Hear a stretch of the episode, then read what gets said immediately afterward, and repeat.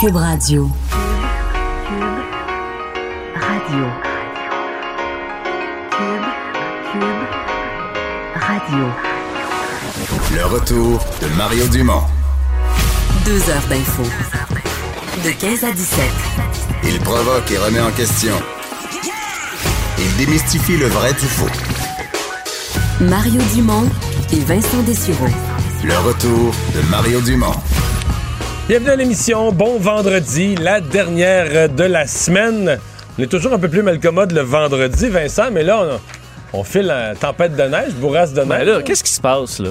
Mais là, il faisait beau. Il faisait beau ici à 55, puis là, au moment où on va rentrer en onde, on est comme dans une boule de Noël tout à coup. Ouais, là, quelqu'un qui l'a brassé, mais d'aplomb. Je vois les images, même à LCN, d'ailleurs, à Montréal. Puis, Mais euh, c'est ce qu'on on annonçait, là, des, des brouillards de neige. C'est-à-dire, ça peut être assez traide sur la route, là, si t'es dans une zone euh, genre rurale ou dans le bois ou pas habitée. euh, bon, même sur l'autoroute, des, des endroits où il n'y a, il y a euh, pas de maison, là, tu perds la route en quelques secondes. Exact, c'est le danger présentement, alors que et vous vous dites peut-être, ben voyons, là, je suis où, où je suis présentement, il fait bien beau, mais ça peut changer très vite. Ça prend comme en 2,1 secondes, tout à coup, il fait plus beau du tout. Là. Effectivement, en raison des vents quand même assez soutenus un peu partout. Euh, euh, au Québec, ça touche quand même de nombreuses régions. Environnement Canada qui a mis une alerte de, de en fait, de neige, de vent très intense et de carrément de bourrasques de neige. Donc, ça veut pas nécessairement dire que c'est les chutes de neige qui sont importantes, mais mêlées au vent, euh, la neige qui soulève, ça fait de la poudrerie, puis ça fait... Ça, Ça dure pas très longtemps, là? Non, ben quoi que là... Ah non, tu fais ça Il y en a eu une plus tôt cet après-midi, ça dure 5 minutes, mais pendant les 5 minutes, t'as vraiment. Puis ça, si vous êtes à 120 km/h sur l'autoroute, euh, ça va être un 5 minutes un peu, euh, un peu difficile. Euh, donc, des alertes euh, un peu partout, là, les régions. euh, écoute, la Côte-Nord, euh, la, la, euh, Charlevoix, Québec, Montréal, on voit dans la région des, de l'Outaouais. En fait, ça calcule- c'est pas mal tout le Québec présentement. Alors, euh, soyez vigilants des les conditions qui devraient se poursuivre comme ça pendant encore quelques heures. Et là où euh, la bourrasque n'a pas eu lieu, Oui, il n'y aura pas de loi spéciale, euh, visiblement, pour les médecins spécialistes. Euh, Bon, on le sentait. Moi, je trouve depuis 24 heures, ça me paraissait de plus en plus clair qu'il y avait volonté d'entente de part et d'autre. Mais c'est à peu près tout ce qu'on peut dire. Hein? Euh, oui, parce qu'on ne connaît pas euh, les, euh, les montants impliqués dans cette, dans, dans cette entente. Entente de principe, faut dire. Mais on se souvient que dans ce, ce- On avait donné en quelque sorte un. on veut pas dire un ultimatum, là, mais. C'était pas mal ça. C'était pas mal ça, qu'on devait donc voir au moins une perspective d'entente arriver, sinon on allait devoir se diriger vers une loi spéciale. Et la Fédération des médecins spécialistes du Québec avait offert de rendre 400 millions de dollars par année. Le gouvernement, eux, demandait 650 millions. Là, le 1 milliard, on l'avait, euh, on n'en parlait plus depuis un certain temps. Et euh, alors, on comprend que on était quand même pas si loin. Est-ce qu'on est autour du 500 millions? Euh, Bon, on- D'après moi, on doit être dans ces eaux-là. ça ressemble quand même à ça. Alors, la Fédération des médecins spécialistes euh, l'a confirmé un petit peu plus tôt aujourd'hui que cette loi spéciale était donc évitée. Il reste évité, il reste du travail à faire. C'est d'ailleurs ce qui est écrit dans un communiqué du FMSQ et du gouvernement, donc communiqué conjoint disant qu'il restait du travail à faire pour convenir d'un texte d'entente de Les partis, pour l'instant, sont satisfaits du progrès accompli et entrevoient un dénouement positif au bénéfice des patients du Québec. Euh, D'ailleurs, je vais vous faire euh, entendre la, représentante euh, de, la Fédération des médecins spécialistes du, Québec qui disait, vous allez, d'ailleurs, le, son n'est pas très bon parce qu'il y avait beaucoup de bruit autour, mais qui explique qu'on on, on est même excité un peu de où cet argent-là va aller parce que ce sera quand même dans le système, vous pouvez l'entendre. On a fait notre part, comme on avait toujours dit qu'on le ferait. Euh, maintenant, euh, je pense qu'il y a eu un enthousiasme réel. Euh, le- le- les sommes que nous allons mettre dans l'entente vont être utilisées surtout pour travailler dans la, la pertinence des soins, le bon patient au bon moment, par le bon professionnel de la santé. Et ça, c'est quelque chose qui a vraiment engagé les médecins spécialistes pour être capables de mieux soigner la population, diminuer les délais d'attente. Alors, Diane Francaire a ajouté qu'on a voulu éviter le dérapage, on a vou- voulu éviter la crise. Alors, euh, on devra soumettre le projet d'entente, évidemment, aux membres. Euh, et si c'est euh, validé, là, ce, ce sera soumis au Conseil du Trésor pour modifier l'accord cadre actuel qui établit la rémunération des médecins spécialistes. Bon.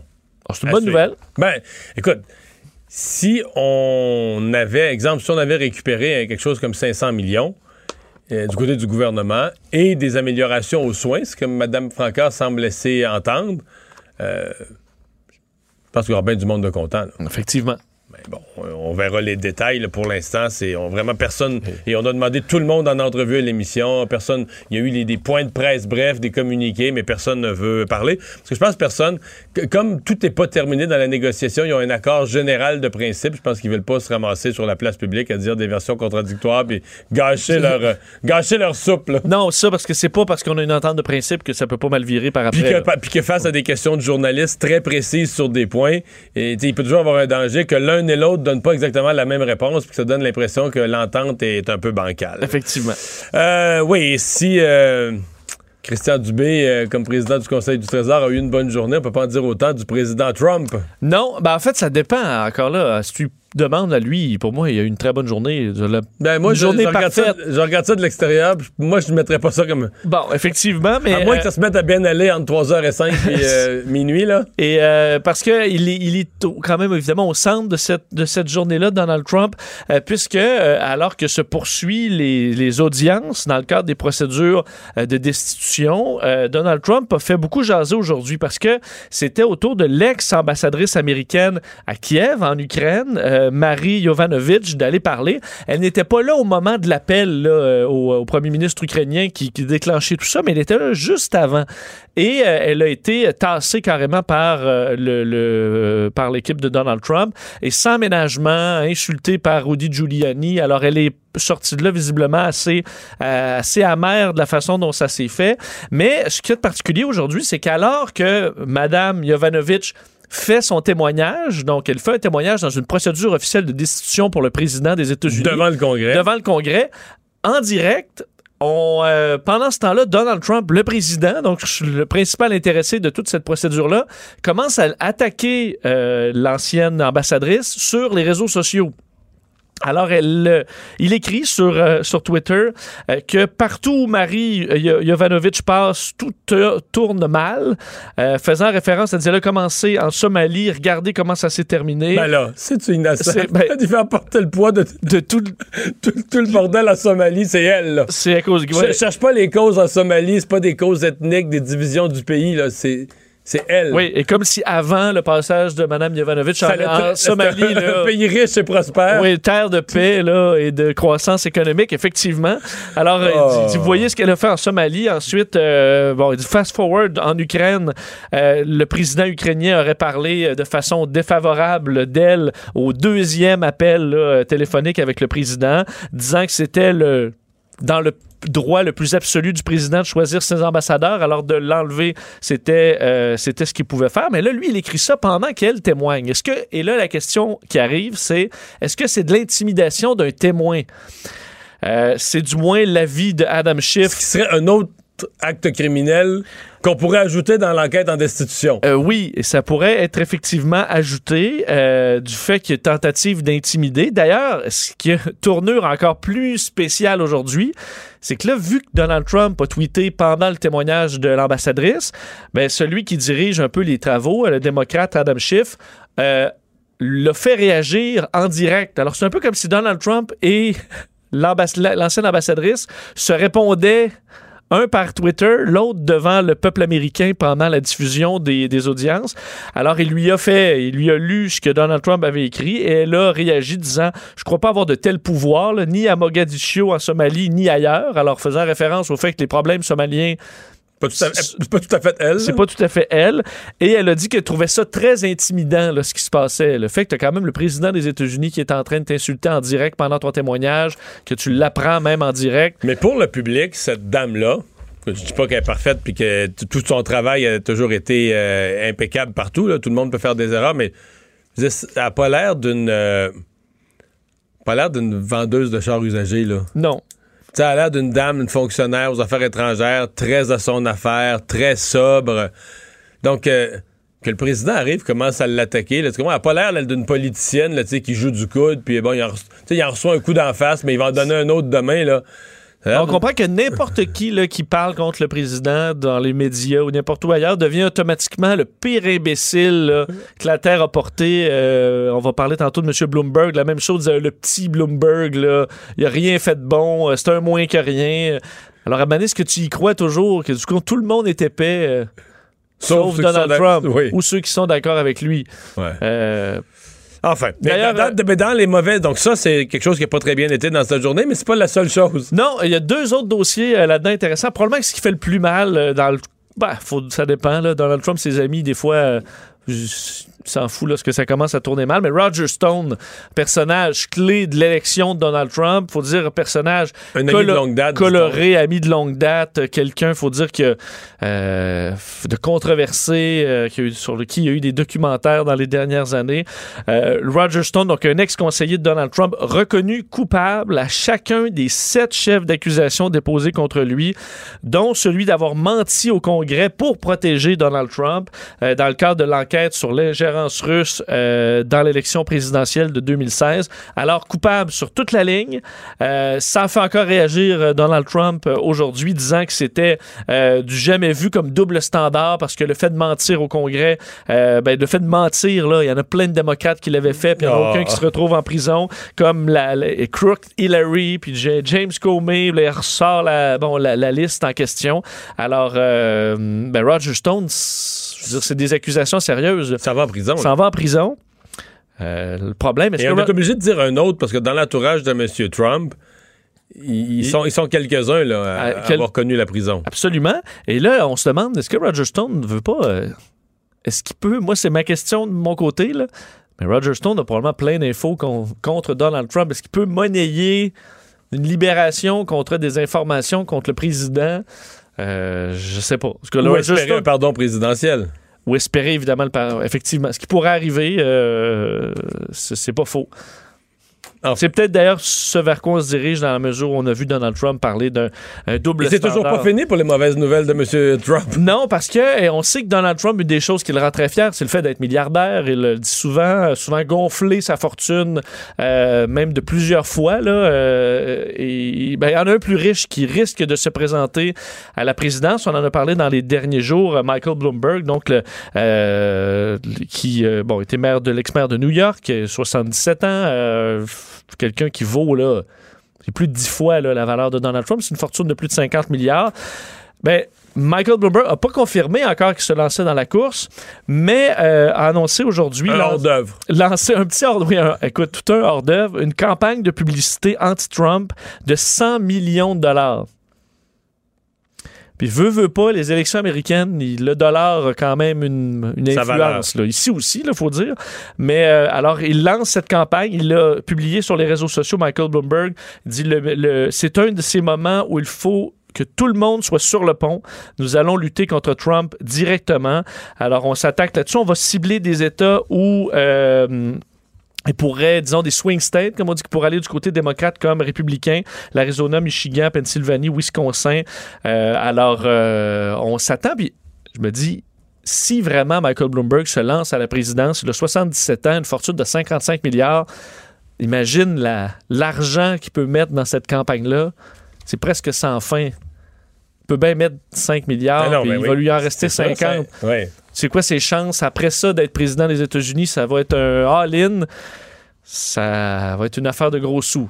Ouais, euh, euh, ici, au, euh, ici au Canada, euh, tout le monde est limité. Une personne ne pourrait pas faire ça. là. Les- les- les dons aux États-Unis, il n'y a pas de contrôle, il n'y a pas de limite, il n'y a pas d'interdiction. Michael Bloomberg peut prendre, peut mettre l'équivalent en publicité de la fortune complète de Donald Trump, puis le lendemain, euh, lui Il reste encore ça. 50 milliards dans son compte.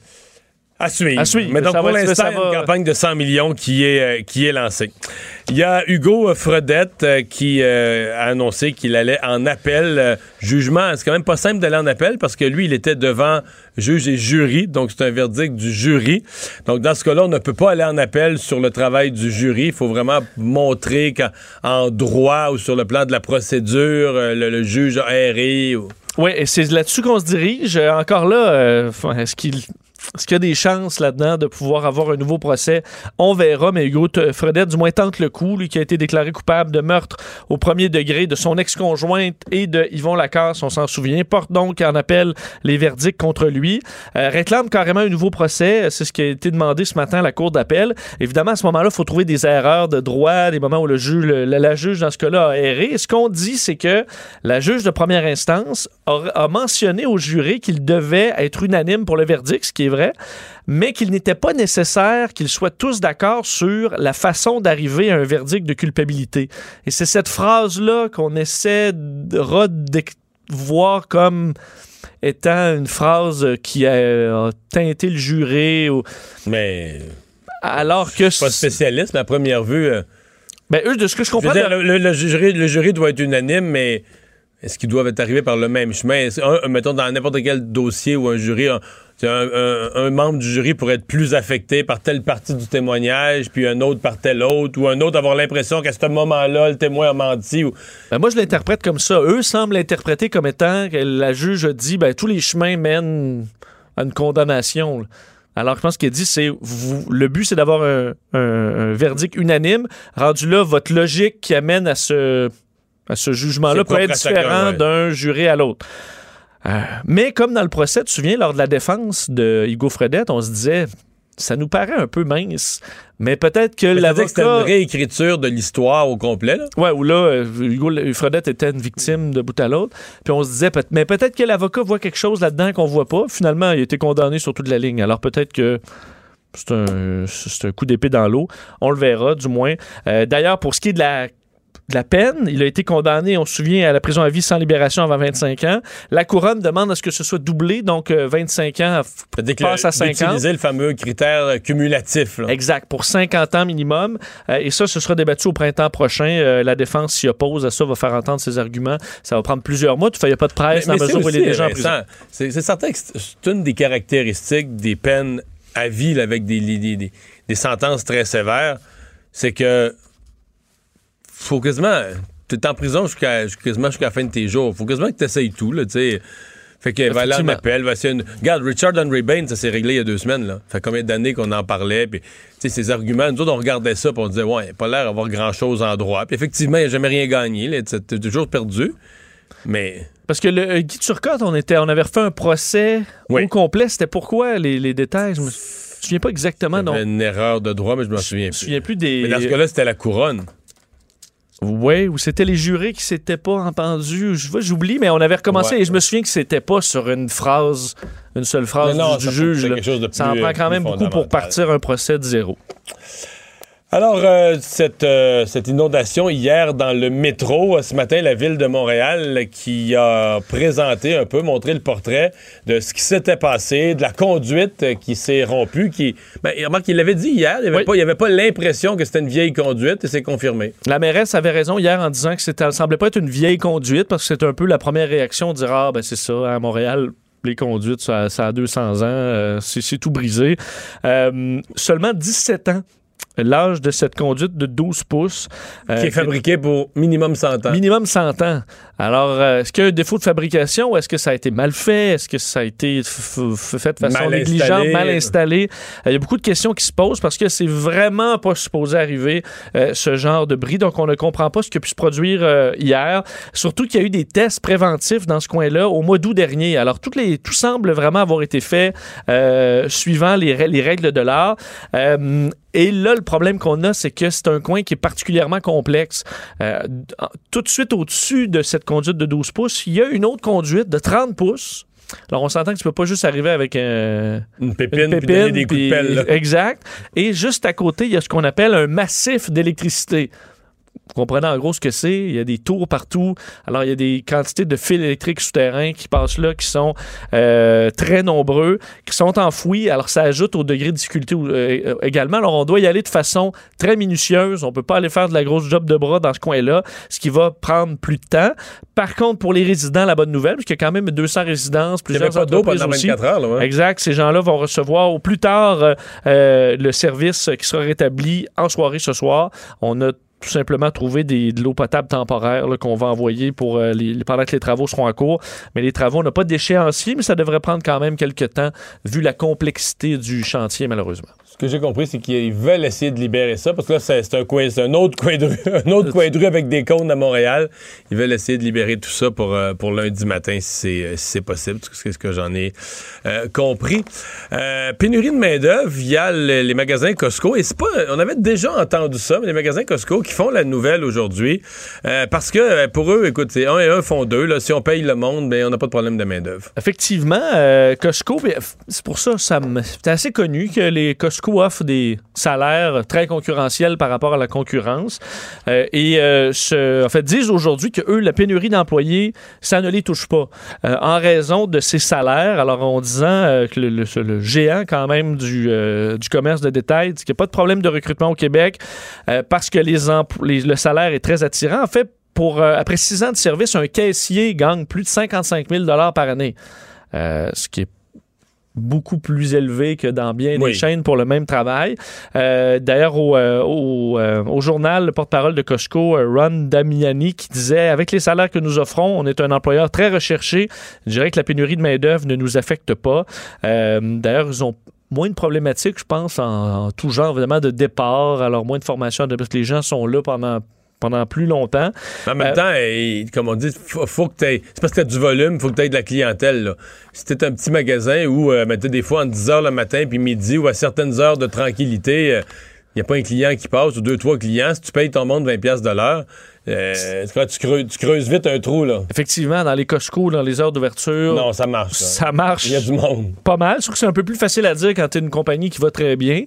Euh, Mais de l'autre côté, on peut dire aussi, euh, si la compagnie payait le salaire minimum, avait pas de main-d'œuvre, puis qu'on attendait, puis que ça passe pas à la caisse, puis que ça marche pas, puis tout est tout croche, puis les tablettes sont vides, euh, on irait plus. Là. Tout à fait. Parce les employés, il y en a. C'est pas parce qu'ils en mettent moins. Là. Je quoi que les fils, des fois, ça fait. euh, ça fait longtemps que je suis pas allé, mais c'est assez long, mais ça passe, c'est quand même efficace. D'ailleurs, le, euh, la rémunération de base des employés est passée de 13 à 15 dollars euh, de l'heure dans tous les magasins de l'entrepôt. Euh, donc, en précisant d'expérience, un caissier gagne 28 dollars et 25 l'heure chez Costco avec une semaine moyenne de 37 heures, ça fait 55 087 dollars. Euh, D'ailleurs, ce que tu entendais dans ton émission parler avec ceux qui qui demandent davantage, entre autres pour les préposés aux bénéficiaires Ouais. dans les, les, les- les- les foyers pour personnes âgées privés. Puis tu te dis, ça, effectivement, là. tu gagnes des fois 10 de moins qu'un caissier chez Costco. Mais il y a certaines résidences, on va dire c'est peut-être les pires, où les gens commencent au salaire minimum, 12,5. Puis au, bout de 5 ans, mettons, on va toucher le maximum de l'échelon. Ils vont être à 14. Là, t'es au maximum. T'as atteint le maximum de l'échelon Là, tu salarial. changes des couches. Ah oui, puis, puis le soir, je connais pas tout le, fonctionnement, mais à certaines heures, là, les nouvelles lois là, autorisent qu'ils distribuent des médicaments. Euh, l'hygiène, ouais, les couches, mais l'hygiène au complet. Euh, t'es le confident en même temps de ce monde-là. Dans bien des cas, t'es, t'es la seule personne de référence. Euh, tu travailles avec des gens, pour certains, qui perdent leurs facultés, qui sont un peu perdus. Donc, euh, tu sais, t'es, t'es comme responsable de, de ce qui leur arrive. C'est difficile à Beaucoup, justifier. écoute, pour 15 dollars. c'est difficile à expliquer, là. Oui. Euh, D'ailleurs, pour ce qui est du Costco, il y a une réaction euh, politique aujourd'hui de Gabriel Nadeau-Dubois, co-porte-parole de Québec solidaire, qui a tweeté disant un peu à la blague là, Attendez, là, êtes-vous en train de me dire que mieux payer ses employés aide à contrer la pénurie de main-d'œuvre avec des têtes comme une tête qui explose là, Ouais. euh, Le sous-entendu étant, on devrait augmenter le salaire minimum pour régler la pénurie de main-d'œuvre. Exact. un petit peu absurde, là, parce que si tu augmentes le salaire minimum, tout le monde en repart. Elle se dit, ben là, il va falloir que Costco paye 80 000 son monde pour. ben oui, c'est ça, tu repasses. De un et de deux, euh, ce que je suis en train de tenter de répondre à ça, c'est que lui qui souhaite une intervention gouvernementale, on pourrait aussi dire que Costco fait exactement la démonstration que c'est pas euh, c'est la loi de l'offre et de la demande puis tout ça euh, qui fait que les salaires augmentent en termes réels et non pas une loi du Parlement où on essaie de le faire artificiellement pour tout le monde. là. Parce qu'une entreprise n'a pas besoin du gouvernement pour régler ce problème-là. Ils ont qu'à augmenter des gestes logiques. Mais ouais. c'est sûr que tu dis une, co- une- une entreprise qui a puis qui est juste là, euh, qui fait ses frais à peu près tout, peut pas décider tout, soudainement de payer tous ses caissiers euh, Non. 55 000. Non. Il pourrait, mais ce serait la faillite pour plusieurs. Euh, alors, euh, la course à la direction du Parti libéral se précise. Euh, bon, est-ce que c'est relié avec l'entrée en scène d'Alexandre Cusson? Peut-être.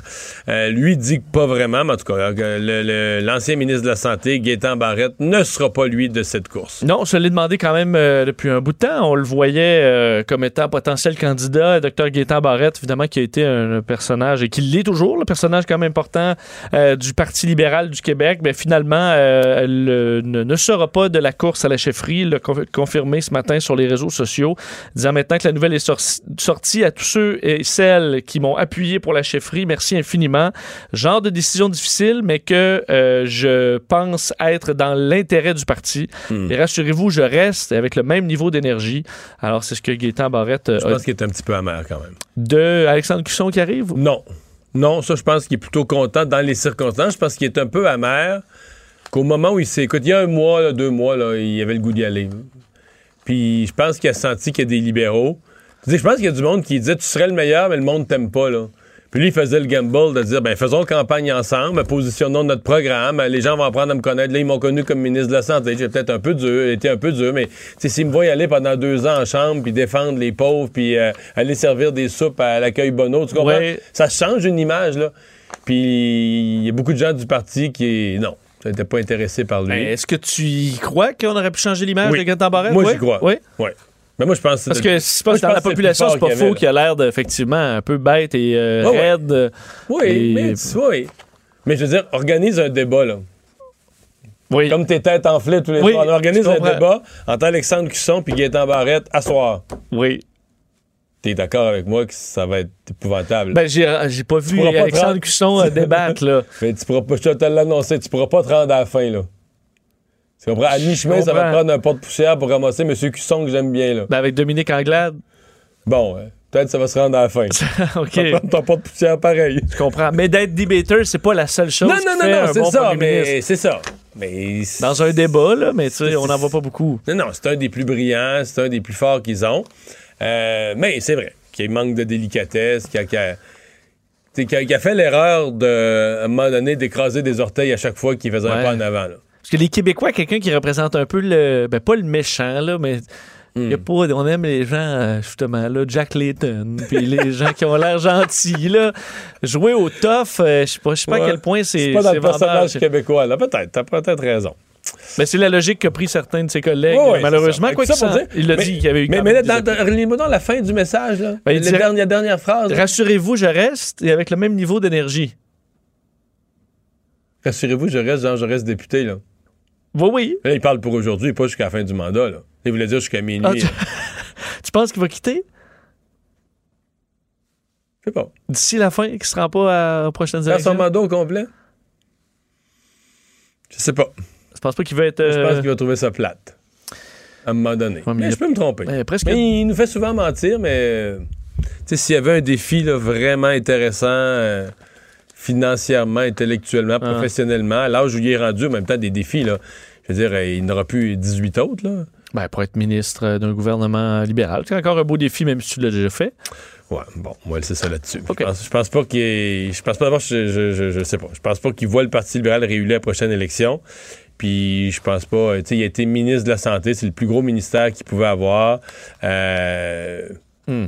Je pense pas qu'il se voit ministre euh, du tourisme, soit, soit un gouvernement de, de, de, de- de Mme Anglade ou de M. Cusson. OK. Je te dis ça. C'est dit. Bon, on va faire une pause. Euh, On vous parle au retour, un sujet quand même assez intéressant. Deux anciens policiers de l'UPAC mentionnés dans le livre PLQ Inc., euh, qui voudraient que Québécois retire carrément des tablettes des librairies ce livre.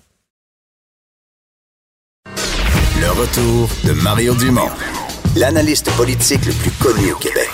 Cube Radio. Autrement dit. C'est euh, la presse, entre autres, ce matin, qui révèle ça. Deux ex, euh, deux ex-policiers euh, de l'UPAC, euh, en fait, André Boulanger, qui a déjà été euh, haut placé à l'UPAC, l'un des adjoints du, du patron, et Caroline Grenier-Lafontaine.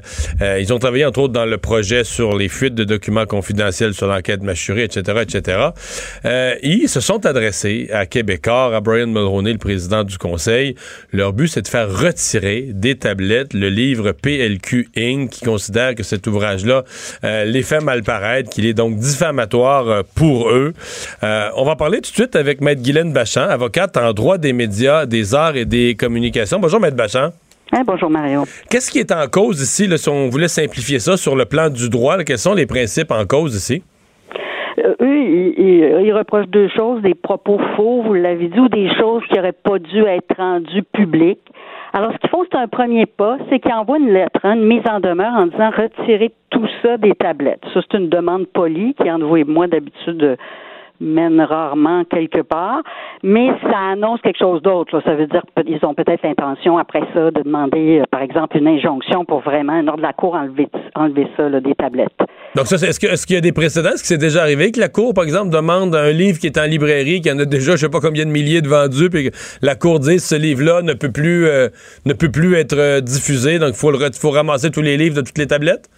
Oui, ben je- de, de cela, je me souviens, je peux souvenir, Mario, euh, euh, Yann Alperin qui avait fait euh, un livre sur euh, Guy la Liberté, Cirque du Soleil. Il y avait une première version qui était problématique, elle était sur les tablettes, question de droit d'auteur puis des faits privés que dans lesquels j'entrerai pas parce que cette version-là n'existe plus. Et ça avait été accordé, ils sont entendus, puis encore aujourd'hui, il y a une deuxième version sur les tablettes. Donc, on a dû réimprimer un livre avec le retrait de certains paragraphes, là. Tout à fait. Euh, je bon, je l'ai vu, moi, très brièvement aussi, La, euh, d'ailleurs. ouais. La notion, OK, il y a- il y, a deux notions. La notion de fait qui ne serait pas exact. Bon, ça, euh, Ouais. toujours, si tu peux prouver le contraire de ce qui est dans le livre, je suppose qu'il faut que tu prouves que c'est pas vrai, là. mais le- ça, c'est correct. L'autre notion, là, que des choses n'auraient pas dû être divulguées, euh, est-ce que ça, c'est, c'est défendable? Parce qu'il me semble qu'en matière publique, c'est-à-dire que, je veux dire, quand, euh, je sais pas, moi, un fonctionnaire donne une enveloppe jaune à propos de quelque chose qui se passe dans son ministère, une fois que c'est, ça coule dans le journal, une fois que c'est coulé, euh, désolé, c'est coulé, c'est coulé, c'est rendu une information publique. euh, Oui, c'est ça. C'est ce qui m'étonne un peu. Je sais que Marc Bertrand, ça fait quelques fois qu'il en parle. Il parle de documents volés, d'informations qui n'auraient pas dû. Mais euh, ça, c'est toujours là, dans les, les reportages d'enquête où euh, il y a des choses qui sont pas publiques, elles le deviennent, c'est d'intérêt public. D'ailleurs, de à, mémoire, la, à la- à la limite, là, le scandale, le scandale des commandites là, a été rendu public par des choses qui n'auraient pas dû sortir. Là. Absolument. À la limite. Toujours ça, là, parce que sinon, euh, si tout le monde dit à chaque fois qu'on sort quelque chose d'intérêt public sur eux, ben c'était privé, euh, vous pouvez pas, ben là, il y a- il y, aurait pas de presse. euh, Il y, a- il y aurait Il y a plus de journalistes d'enquête, là. Exact. Mhm. Donc ça, c'est plus, euh, ça semble plus difficile ce, ce point-là. Euh, Est-ce qu'il y a une jurisprudence en cette matière-là? Je sais qu'il y en a pour le journalisme, on va dire euh, le journalisme, journalisme, les reportages au quotidien, mais pour un livre, est-ce que les mêmes principes s'appliquent? Le droit du public à Oui. l'information, l'intérêt public des, des- des informations contenues? Absolument. C'est les mêmes, mêmes critères. Euh, pour une injonction, c'est difficile aussi parce que là, je parle toujours du retrait des tablettes. Là, c'est ce qui semble vouloir. À mon point de vue, ça n'a pas grand chance parce que euh, il faut vraiment là, que ça soit irréparable. Puis sans être cynique, là, c'est réparable avec quitte à poursuivre en diffamation plus tard. Alors moi, j'en ai pas vu beaucoup des retraits de tablettes. Là, j'en parlais de un parce que c'est difficile une fois que c'est les tablettes. Des fois, avant, j'ai vu ça. Entre autres, euh, il y a eu des discussions là. Carole Morinville, qui, qui était accusée de fraude, son mari voulait Ah ouais. faire sortir un livre sur les détails de leur vie conjugale. Là. Ça a finalement fonctionné. Je regardais tantôt le livre a été euh, a été sur les tablettes après, mais euh, les discussions d'habitude ont lieu euh, avant. Là. Et elle, Carole Morinville, est-ce qu'elle avait essayé de pas faire de- de- d'empêcher la sortie du livre? Oui, tout à fait. Euh, contre son mari, là, euh, et ça s'appelait Survivre à l'arnaque de son mari, le livre. Et elle avait, elle avait essayé, c'était présenté en cours supérieure. L'affaire est un petit peu parce qu'elle a fait faillite. Là, alors je rentre pas dans les détails. À un moment donné, là, j'ai l'impression que la, la- la chose s'est détricotée, Euh, mais euh, le livre a pu être publié. Le livre a été publié. Villeneuve, ouais. Ouais. Le, la notion de. Parce qu'évidemment, quand on dit qu'on est diffamé ou. euh, mettons qu'on faisait une poursuite, ou il faut, faut, faut prouver ces dommages-là. Euh, je veux rien enlever à ce monsieur, cette dame, un couple qui travaillait à l'UPAC. Mais le livre, le PLQ Inc., je veux dire, euh, c'est un livre qui raconte une enquête policière, mais sur bon l'enquête mâchurée, le Parti libéral, etc. Il me semble que. Je sais pas, je pense qu'il y a un chapitre, honnêtement, un chapitre qui, les, qui les, écorche un peu, ou à la limite, mais ce que je veux dire, c'est que j'ai pas l'impression que c'est un livre contre eux. J'ai pas l'impression que le lecteur moyen du livre, quand il, quand il, il ferme le dernier couvert du livre, se dit que ces deux personnes-là sont deux horribles personnages. Il me semble qu'ils sont des acteurs très, très, très, très, très secondaires dans le livre, non? Ça, puis c'est ce qui fait que puis sont un peu rendus dans le public là, on les a vus, ont fait des conférences de presse, donc ça aussi là, on, ils sont mis un petit peu eux-mêmes là euh, sous le, les, les spotlights et puis on- il faut vraiment qu'il y ait des dommages. C'est pas juste bien inconfortable de parler de moi parce que si c'est vrai ce qu'on rapporte, si, ça veut pas dire tu sais ça, je, je suis misérable là et euh, j'aime pas ça, mais c'est pas les, les tribunaux accordent pas des dommages là seulement pour ça là. Parce que si c'est vrai, si tu avais un travail, dans exemple, dans un corps de policier, un corps policier important, et que ce qui est raconté est vrai, le fait que tu fasses pitié ou que tu trouves que tu fasses pitié, c'est plus. Ça, ça, ça, ça change rien, là. Non, non, faut vraiment, faut, faut, faut ces trois éléments. Là. C'est vendredi après-midi, mon cours de droit va être très court, mais il faut vraiment qu'il y ait une faute. Le journaliste est gouré, il a pas fait son enquête comme faut, il, est- il a dit des faussetés. Donc, une faute? Des dommages, des vrais dommages. Il faut qu'il y ait un lien entre les deux, parce que des fois, on a des dommages, notre réputation est un petit peu euh, entachée, mais c'est à cause de toutes sortes d'autres événements là, qui viennent de se passer. Donc, faut qu'il y ait une faute journalistique, un Ouais. dommage réel mesurable financièrement, ou autrement, un, un dommage mesurable et un lien clair entre les deux, entre la faute et le dommage. deux. Ouais, clair. Euh, Est-ce que, euh, ben, je, je pose la réponse, c'est oui, là, mais euh, des demandes comme ça, quand on travaille dans le monde des médias, euh, je sais pas, moi, autant JE chez nous qu'Enquête à Radio-Canada, euh, on, doit travailler avec souvent ce genre de demandes-là à la veille du reportage, quand les publicités sont sorties, euh, à la veille du reportage, des gens qui, qui se battent ou qui se débattent pour, pour que ça sorte jamais? Absolument. On a des lettres, on a même des injonctions. Euh, enquête en a gagné. Là, Euh, je me souviens, là, euh, monsieur de la FTQ qui voulait pas qu'on entende sa voix enregistrée par Ken Pereira, ou euh, à JE aussi.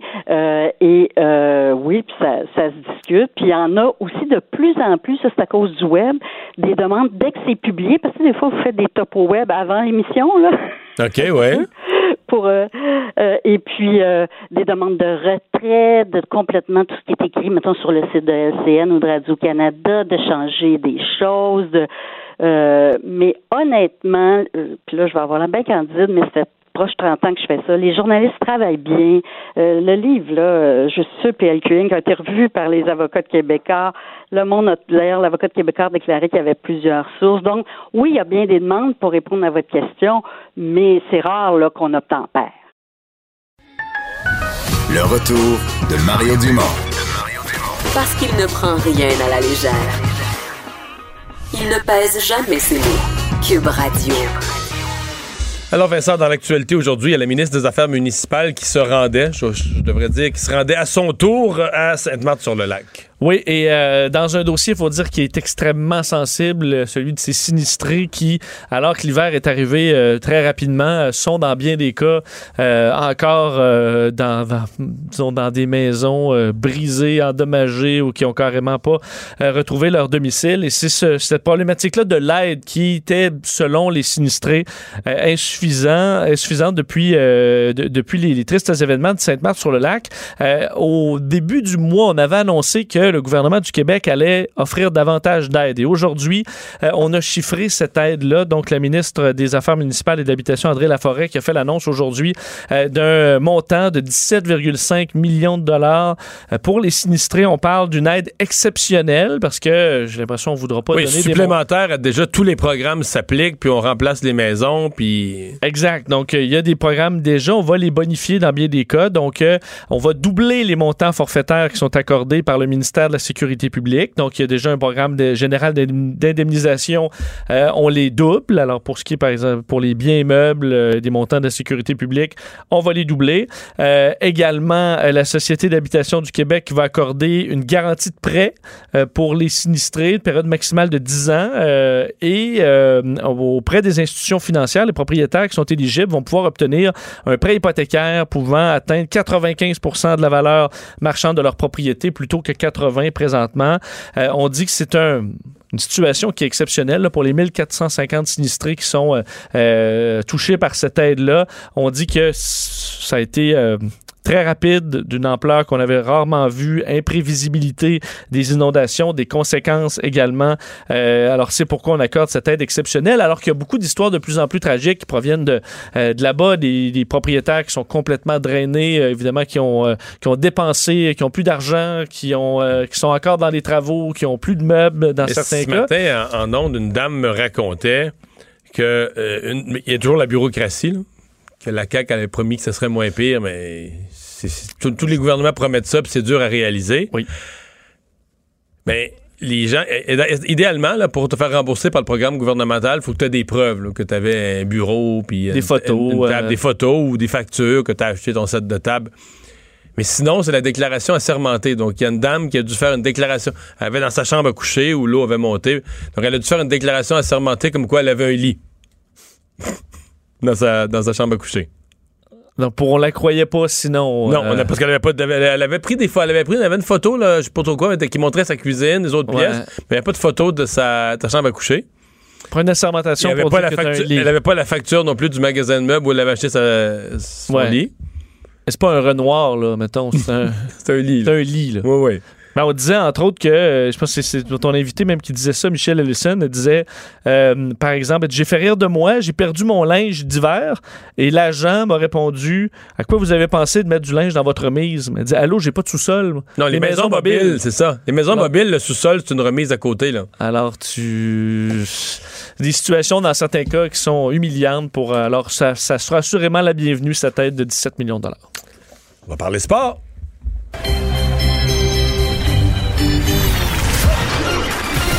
Jean-Charles Lajoie.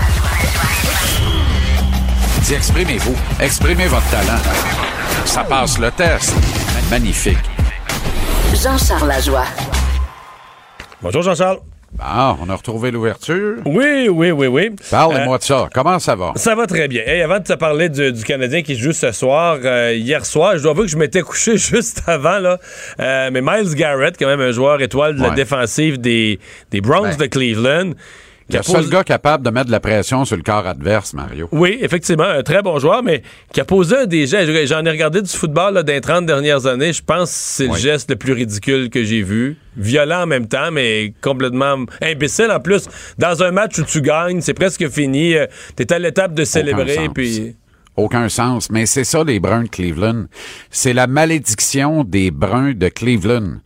Une équipe de va-nu-pieds, de malappris, une équipe qui, a été parachutée à Cleveland parce que déménageant en pleine nuit, puis on, on refera pas l'histoire. Mais il y a une malédiction sur cette équipe-là. Et là, l'épicentre hier, c'est Miles Garrett, un piment, qui euh, se donne dans un cas, moi c'est ce que j'appelle des cas de rage euh, euh, sur terrain ou rage sur glace. Comme il y a des cas de rage au volant Ouais, dans notre un- c'est un société. bon parallèle. La nuance, c'est qu'un cas de rage au volant, tu finis en prison.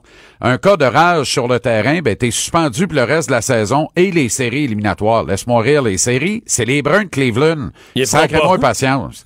Alors, ils les feront pas, les séries. Ben, Et surtout là, parce que Garrett est le seul gars qui était capable de donner un peu de prestance à cette défensive-là, d'imposer le respect. Le seul qui était véritablement capable euh, de mettre de la pression sur le quart arrière adverse. Ouais, Et là, je ne sais pas ouais. ce qui s'est passé hier. Je ne sais pas lequel des deux qui avait mangé de l'ail au dîner dans le buffet, mais visiblement, il a perdu la tête, mais alors là, littéralement, il a d'abord arraché, pour ceux qui ne l'ont pas vu, là, il a arraché littéralement le casque sur la tête du corps arrière Mason Rudolph. Qui est, Ce euh, qui aurait déjà pas- mérité une certaine suspension. Ben, Peut-être pas aussi sévère, ben, mais... Ou en tout cas, une pénalité, là, Ouais. ça c'est certain. Une pénalité sévère et probablement une expulsion pour le reste du match. Mais le match était pratiquement terminé. Là, on approchait les deux minutes, les derniers deux minutes du quatrième quart. Alors, il arrache le casse à la tête et là, il le frappe. Mais faut comprendre, là, 285 livres, Miles Garrett, là, et la swing complète, là. C'est-à-dire que le bras fait à Un peu un près un, à peu près un 340 au moment de faire contact avec la tête du corps arrière des Steelers. J'en reviens pas qu'il soit resté debout. Puis ces, dit- ces- ces quatre- ces casques-là sont pas laine Fantex, là. hein? Mais non, ce sont des casques qui sont plus durs, plus solides que jamais. Il y a d'éminents spécialistes qui se penchent sur ces questions parce qu'on veut lutter contre le phénomène des commotions cérébrales aux États-Unis. Incidemment, le sort a voulu qu'il en inflige une hier avec l'élément qui doit protéger contre les commotions cérébrales. Et il y a plusieurs experts qui se sont prononcés. Je, regardais ça à ESPN ce matin notamment. Et c'est la réflexion que je me suis passée en direct hier soir, mais j'étais content de voir que ça, ça se confirmait là clairement ce matin dans la bouche de plusieurs experts. S'il avait frappé, non pas avec le rebord euh, coussiner un peu, là. Coussiner euh, du coin inférieur du casque, mais plutôt la coquille, le nœud de la coquille, c'est-à-dire à, à, l'objet frontal, là où les contacts se font habituellement. C'est là qu'on protège davantage. C'est là où le casque est le plus dur et qui a le plus de matériel à l'intérieur. C'est là où le poids du casque prend tout son sens. S'il avait frappé avec ça, c'est l'équivalent d'un coup de marteau. On n'a pas utilisé masse, mais on a dit un coup de marteau, la tête. Mais ben, un coup de marteau, je m'excuse. Tu le tues un gars. Il aurait pu le tuer. Il aurait pu euh, ben, le tuer, oui, dans le pire des cas, mais à tout le moins lui infliger un traumatisme crânien sévère. Euh, Rudolph aurait pu finir dans... Écoute, c'est épouvantable, c'est abominable. Euh, et Baker Mayfield, je veux lui lever mon chapeau cet après-midi, Mario. Je sais pas si tu as vu ça. Il l'a pas protégé du tout. À l'issue du match avec Aaron Andrews, il a pas fait de quartier, là. T'es pas content? Tu regardes l'entrevue, mettons que tu tombes des nues, là, l'entrevue commence, tu te dis, OK, il vient de perdre la game, d'après moi, il a mangé une maudite. Mais non, il a gagné le match.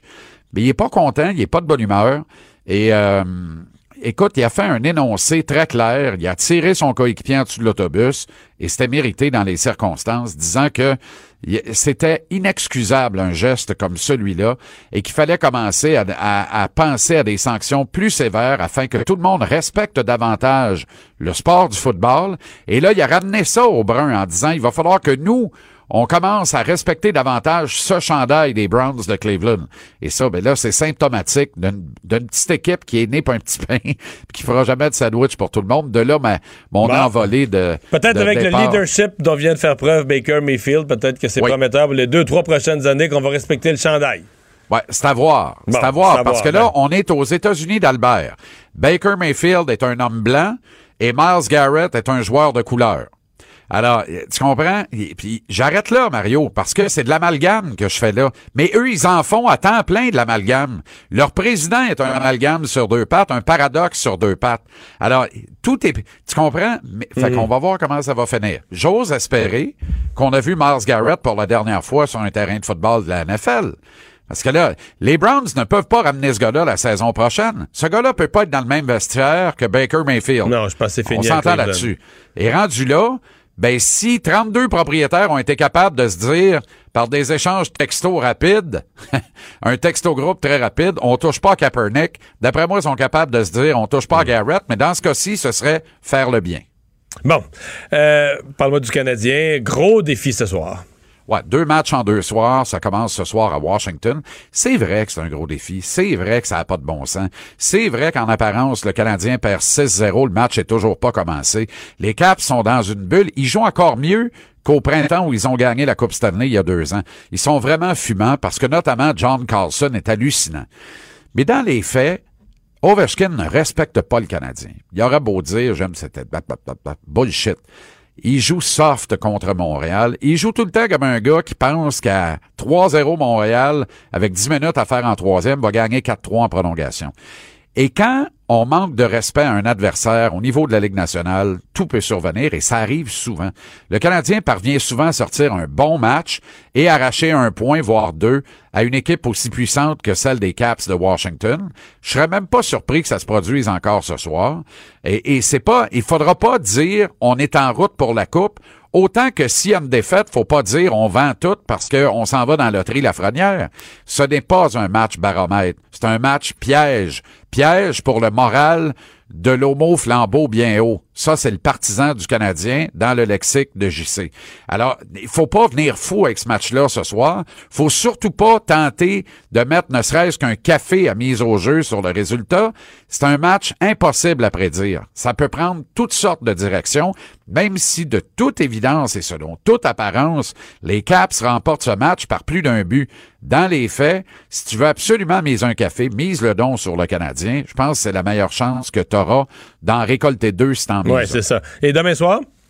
Demain soir, ce sont les Devils du New Jersey et Pernal Carl Subban III et le coach John Hines, qui ne gagne pas avec les Devils, dont on attendait beaucoup plus que ce qui est livré dans les faits jusqu'à maintenant, et pourtant il garde sa job. Alors lui garde sa job, euh, D'abord garde sa job à San Jose, euh, Blashill garde sa job à Détroit. Ça, c'est hallucinant dans le cas de Blashill. Le coach euh, des Kings garde sa job aussi. Euh, mais lui, c'est normal en raison de la situation contractuelle. Mais ce que je veux dire par là, Mario, des équipes pourrites depuis le début de la saison ne procèdent pas à des changements d'entraîneur, alors que l'an dernier, je pense qu'il y en avait quatre qui avaient perdu leur job à Noël. Quatre ou cinq même, à Noël. Il n'y en a toujours pas un qui a perdu son job, on est au quart de la saison. Pourquoi? Ça, c'est quand tu vois une affaire de même, projette-toi au prochain encamp amateur. Le repêchage de 2020 promet au moins cinq joueurs déterminants qui risquent d'aider leur équipe dès l'an prochain dans la Ligue nationale de hockey. Le point de mire central étant Alexis Lafrenière, probablement le meilleur depuis Sidney Crosby dans cet encamp. Dans le style de joueur, là, j'entends, euh, parce qu'il y a eu McDavid, évidemment, mais McDavid, c'est un autre style. de- D'ailleurs, six points hier, McDavid, contre l'Avalanche, aïe aïe. Mais là, l'Avalanche, t'as veille de faire gauler le soigneur, là. Fait que c'est, là, c'est- c'est- ça finit par rattraper une équipe, mais enfin, là, je fais du coq à l'âne. Mais regarde le talent qui est disponible en encamp amateur En gros, tu 2020. dis, on garde le coach parce que quand on, est, quand on est mauvais, on se dit, on va garder Oui. ça de même, puis on va, on va repêcher Exactement. euh, un Exactement. Personne ne va pouvoir nous accuser d'avoir fait exprès de perdre. On juste laissé le coach qui est pas capable de gagner. C'est- simple. Tu comprends? On gagne pas. On gagne pas, puis on a plus de chances dans le boulier, puis ça se peut qu'on ramasse la frenière. Mais regarde-moi sans rire, puis dis-moi que Jeff Blashill va être le coach des Red Wings de Détroit en octobre prochain, quand Alexis Lafrenière va faire ses débuts dans la Ligue nationale, dans ce très, très beau jersey qui est celui des Red Wings. Merci, JC. Excellent week-end, je vous oui, à salue. toi aussi. 17h, Salutations. TVA Sport, JC. Et maintenant, chronique culturelle avec Anaïs. Il y a beaucoup de choses aujourd'hui. Ben Bonjour. Oui, allô, allô? Alors, The Irishman, euh, ça sort en salle? Ça sort en salle aujourd'hui dans deux cinémas seulement du côté de Montréal. Donc, vous pourrez voir le film au cinéma moderne et également au cinéma dollar. Donc, le film pour être en liste aux Oscars doit prendre l'affiche dans euh, certains cinémas.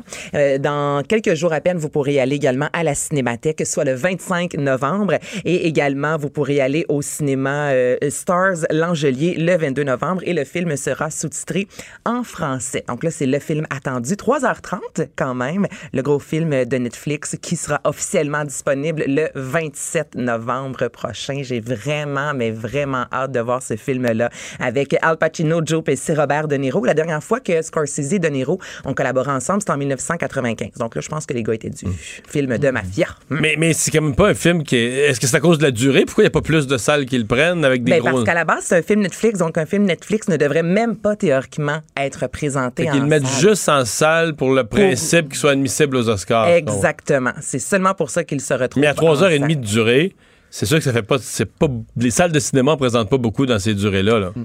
Ben, toutes les, mettons, la trilogie Le Seigneur des Anneaux, c'était relativement durait, long. Ça Pas, ça pas tout- durait, deux, euh, deux heures et demie, trois- deux heures et demie, trois heures, peut-être trois 3 heures. heures, 3h15, cette Ah année ouais. En- est à en haut de 3 heures. 3h20, 3h30, ça reste Quand long, même mais c'est quand même un film, je veux dire, qu'on attend, euh, qui a été annoncé il y a plus de deux ans. C'est un film qu'on attend vraiment, euh, je- je pense, euh, Mais sur Netflix, est-ce qu'on peut le voir? Là? non, pas encore, 27 novembre. Vraiment, on peut le voir. OK, sur Netflix, ça va être le 27 novembre. Ouais, donc il sort en salle avant. Quelques salles seulement au Canada ont la chance euh, d'avoir le Avant film. qu'il sorte sur Netflix. Avant qu'il sorte. Ils veulent pas que tu le vois dans le fond ailleurs que sur Netflix. là. Prendre un minimum de salles, petites salles, pour ben, pas des que tu y ailles. petites salles, exactement. Ouais. Bon. Ouais. Parlons de Taylor Swift. Taylor Swift, il me Qui- semble qu'on parle souvent de Taylor Ouais, Swift. ouais. Ben oui, donc là, ça continue avec les médias sociaux. Elle a tweeté euh, que sont euh, les anciens dirigeants de, du label euh, qui a travaillé avec elle pendant longtemps, soit Big Machine, ont exercé sur elle un contrôle tyrannique. Donc là, je vous rappelle en fait que c'est Scooter Brown qui a travaillé longtemps avec Taylor Swift. Il a racheté Big Machine. Donc c'est lui en fait qui possède la majorité des enregistrements de Taylor Swift, ce qu'on appelle les masters. Donc c'est lui qui décide telle chanson peut être utilisée Et si on fait des objets euh, promotionnels, c'est lui qui décide de tout ce qui est en lien vraiment avec la musique de Taylor Swift.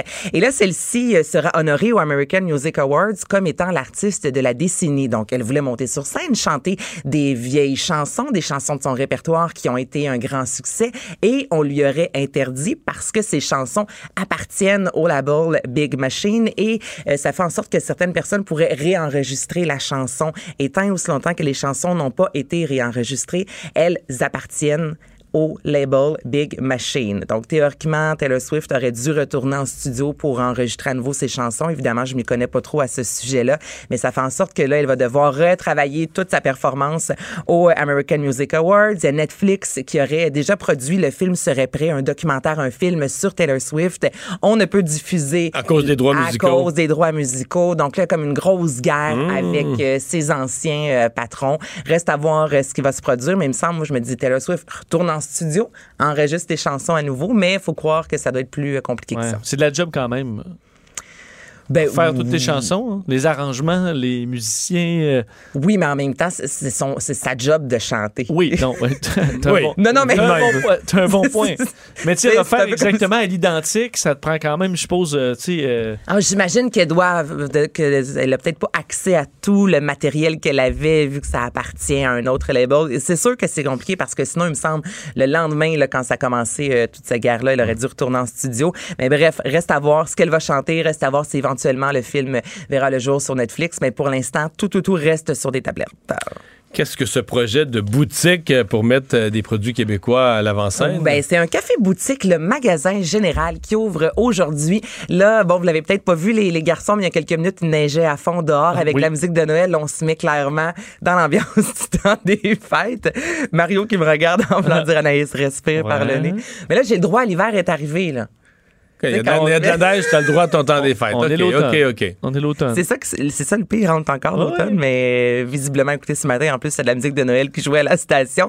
Donc, la boutique ouvre. On met de l'avant euh, la mode, les, les produits de beauté, design, des bijoux, de l'access- des accessoires de table, de décoration. Donc, tout, tout, tout, tout, tout des produits québécois réunis sur le même toit au quartier 1030. C'est le magasin général et c'est une boutique pop euh, shop. C'est au quartier 10-30. C'est au 1030 et c'est une boutique euh, éphémère du euh, Dress to Kill magazine, qui est un magazine Ça veut dire de boutique mode. éphémère, ça veut dire que c'est comme une... C'est, mettons, pour une courte période. Donc, Un cette mois, boutique-là, euh. exactement. Et c'est rendu vraiment une tendance. Il y a beaucoup de centres commerciaux euh, qui louent un local. Il y a euh, Frank Oak qui le fait, entre autres, au Promenade Saint-Bruno. Donc, pendant euh, six mois, exemple, on loue le local et là, c'est une boutique éphémère. Donc, c'est ce qu'on Mais fait. dans ce cas-ci, c'est des produits québécois. c'est seulement des produits québécois, mais des vêtements autant que des chandelles, autant que la crème pour le visage. Donc là, c'est agréable parce que vous pouvez faire tout, tout, tous vos emplettes du temps des fêtes là-bas. Euh, Il y a un buzz, faut que tu nous expliques le, par rapport à Freddie Mercury, le Freddie Meter. Là, hey, j'avais envie de le faire, mais là, vu qu'on fait de la radio, ça ferait un peu weird. C'est ça. c'est ça qui se passe. J'ai essayé aujourd'hui. C'est Annie Martineau ici qui m'a lancé le, le défi. Mon chum m'a un peu jugé. Donc là, vous allez sur votre téléphone cellulaire, vous entrez, exemple, sur un onglet de recherche Google Freddie Meter et on vous propose quatre chansons, soit Don't Stop Me Now, We Are the Champion, Bohemian Rhapsody ou encore Somebody to Love. Je pense que Bohemian Rhapsody- prends Bohemian Rhapsody. Ce serait mon dernier choix. Pourquoi? Ben, je veux dire, faut que tu chantes. Maman, oui, ouais. Essaye de montrer. OK, faut que tu chantes. Ben oui, Oui, c'est ça, de c'est ça, je m'en viens. Là, même. Là, c'est comme un karaoké. OK, Mario, on donne les paroles, la musique part. OK, c'est un karaoké. Ben là, Ouais. oui, mais tu chantes et à- en raison de l'intelligence artificielle, on enregistre ta voix et, Et par la suite, on te donne. Moi, j'ai eu 20 là, honnêtement. OK, on te donne Ça- une note, ça. On te donne une ça note. va-tu dans le négatif? Euh, non, parce que je pense que je serais allée solide dans le négatif. Donc, on donne une, un, un pourcentage et là, on, est, on étudie vraiment le thème de ta voix, la hauteur de ta voix. Euh, Est-ce que tu as le sens de la mélodie? Donc, tu as un pourcentage, oui, mais ensuite, on dit, OK, le thème n'est pas si pire, mais au niveau du rythme, vraiment pas. Tu n'étais pas capable de suivre la Donc, tu peux cadence. t'améliorer, admettons. Tu peux t'améliorer et les gens ensuite partagent leur, euh, leur résultat sur Quand les t'es à médias 100 sociaux. ça veut dire que tu peux euh, arriver n'importe où et annoncer que tu fais un show de Freddie Ben, Mercury. tu peux faire un hommage à, à Personne Queen. va se rendre compte que c'est pas lui. Là. Exactement. Donc, je vous le dis, c'est, je pense que c'est la chose aujourd'hui, le, le gros boss sur les médias sociaux. Ça prend quelques minutes. Faites ça ce soir à la maison. Toi, dans le train, là. Mais c'est un, site Internet Freddy Meter? C'est un site, Freddy Meter. Ben, va, va sur ton téléphone à l'instant. Et Mais on amasse voit la personne chanter quand on... On peut se filmer aussi. OK. Moi, j'ai fermé la caméra. Je me suis dit, il y a des limites à avoir honte. OK, pour Mais vrai, on peut se filmer? On peut également filmer notre performance. Et si jamais tu trouves si extraordinaire, Mario, tu peux la Non, partager à tes aller. abonnés sur Mais Twitter. Celui qui remplace Freddie Mercury dans Queen, là, dont j'oublie le nom. Ouais, Faudrait quelle note il y a eu, lui, Faudrait là? qu'il le teste, ouais. Ah, j'avoue, hein? Qui a toute une voix d'ailleurs, là, mais euh, il l'a peut-être fait. OK, mais c'est fait en collaboration avec Adam YouTube Lambert. Music. Je vais aller voir euh, contre Adam C'est Lambert la, une firme Mountain View, c'est signé Google. Et lorsque vous euh, enregistrez votre performance, on vous invite par la suite à donner euh, des sous pour la lutte contre le VIH. Donc, il y a quand même, euh, c'est c'est pour une bonne raison. En même temps, on joint l'utile à l'agréable. Et OK, pour là, là, je suis rendu à l'étape de décider si je, je permets la. la- même la- Bohemian Rhapsody. Non, j'ai pas mis Bohemian Rhapsody. Moi, je pense que tu devrais Ouais. te filmer, puis on va mettre ça sur l'application de Cube Radio. Je pense qu'on va on, peut, on, peut, on peut regarder ensuite euh, Freddy qui la chante, là. Mais ça, c'est moins intéressant. On l'a vu à plusieurs reprises. Là, ça, c'est drôle quand... En tout cas, faites ça. Essayez. Ouais, je vais aller. euh, bon, on, va, on, va, on va chercher ça. tu vois, en ondes, c'est pas l'idéal. ça. Non, mais je suis déjà rendu à 3, 2, 1, moi, là. ah oui, ok, mais là, Mais t'as- OK, mais c'est a cappella, là. Non, non, pèse sur play. La mélodie va partir, Mario. On va l'entendre. Non, non. On entend Non. la mélodie. Oui, oui, on l'entend. Et là, les paroles. t'as les- Là, je la mets, mets mon sel sur mon micro, là, ça se fait pas à radio. Et là, t'as les paroles, ça devient rouge, comme un karaoké. Là, là tu dois chanter. Non, Et je l'ai, je ensuite, on chante donne juste le pas. score. Hey, t'as chanté en plus hier.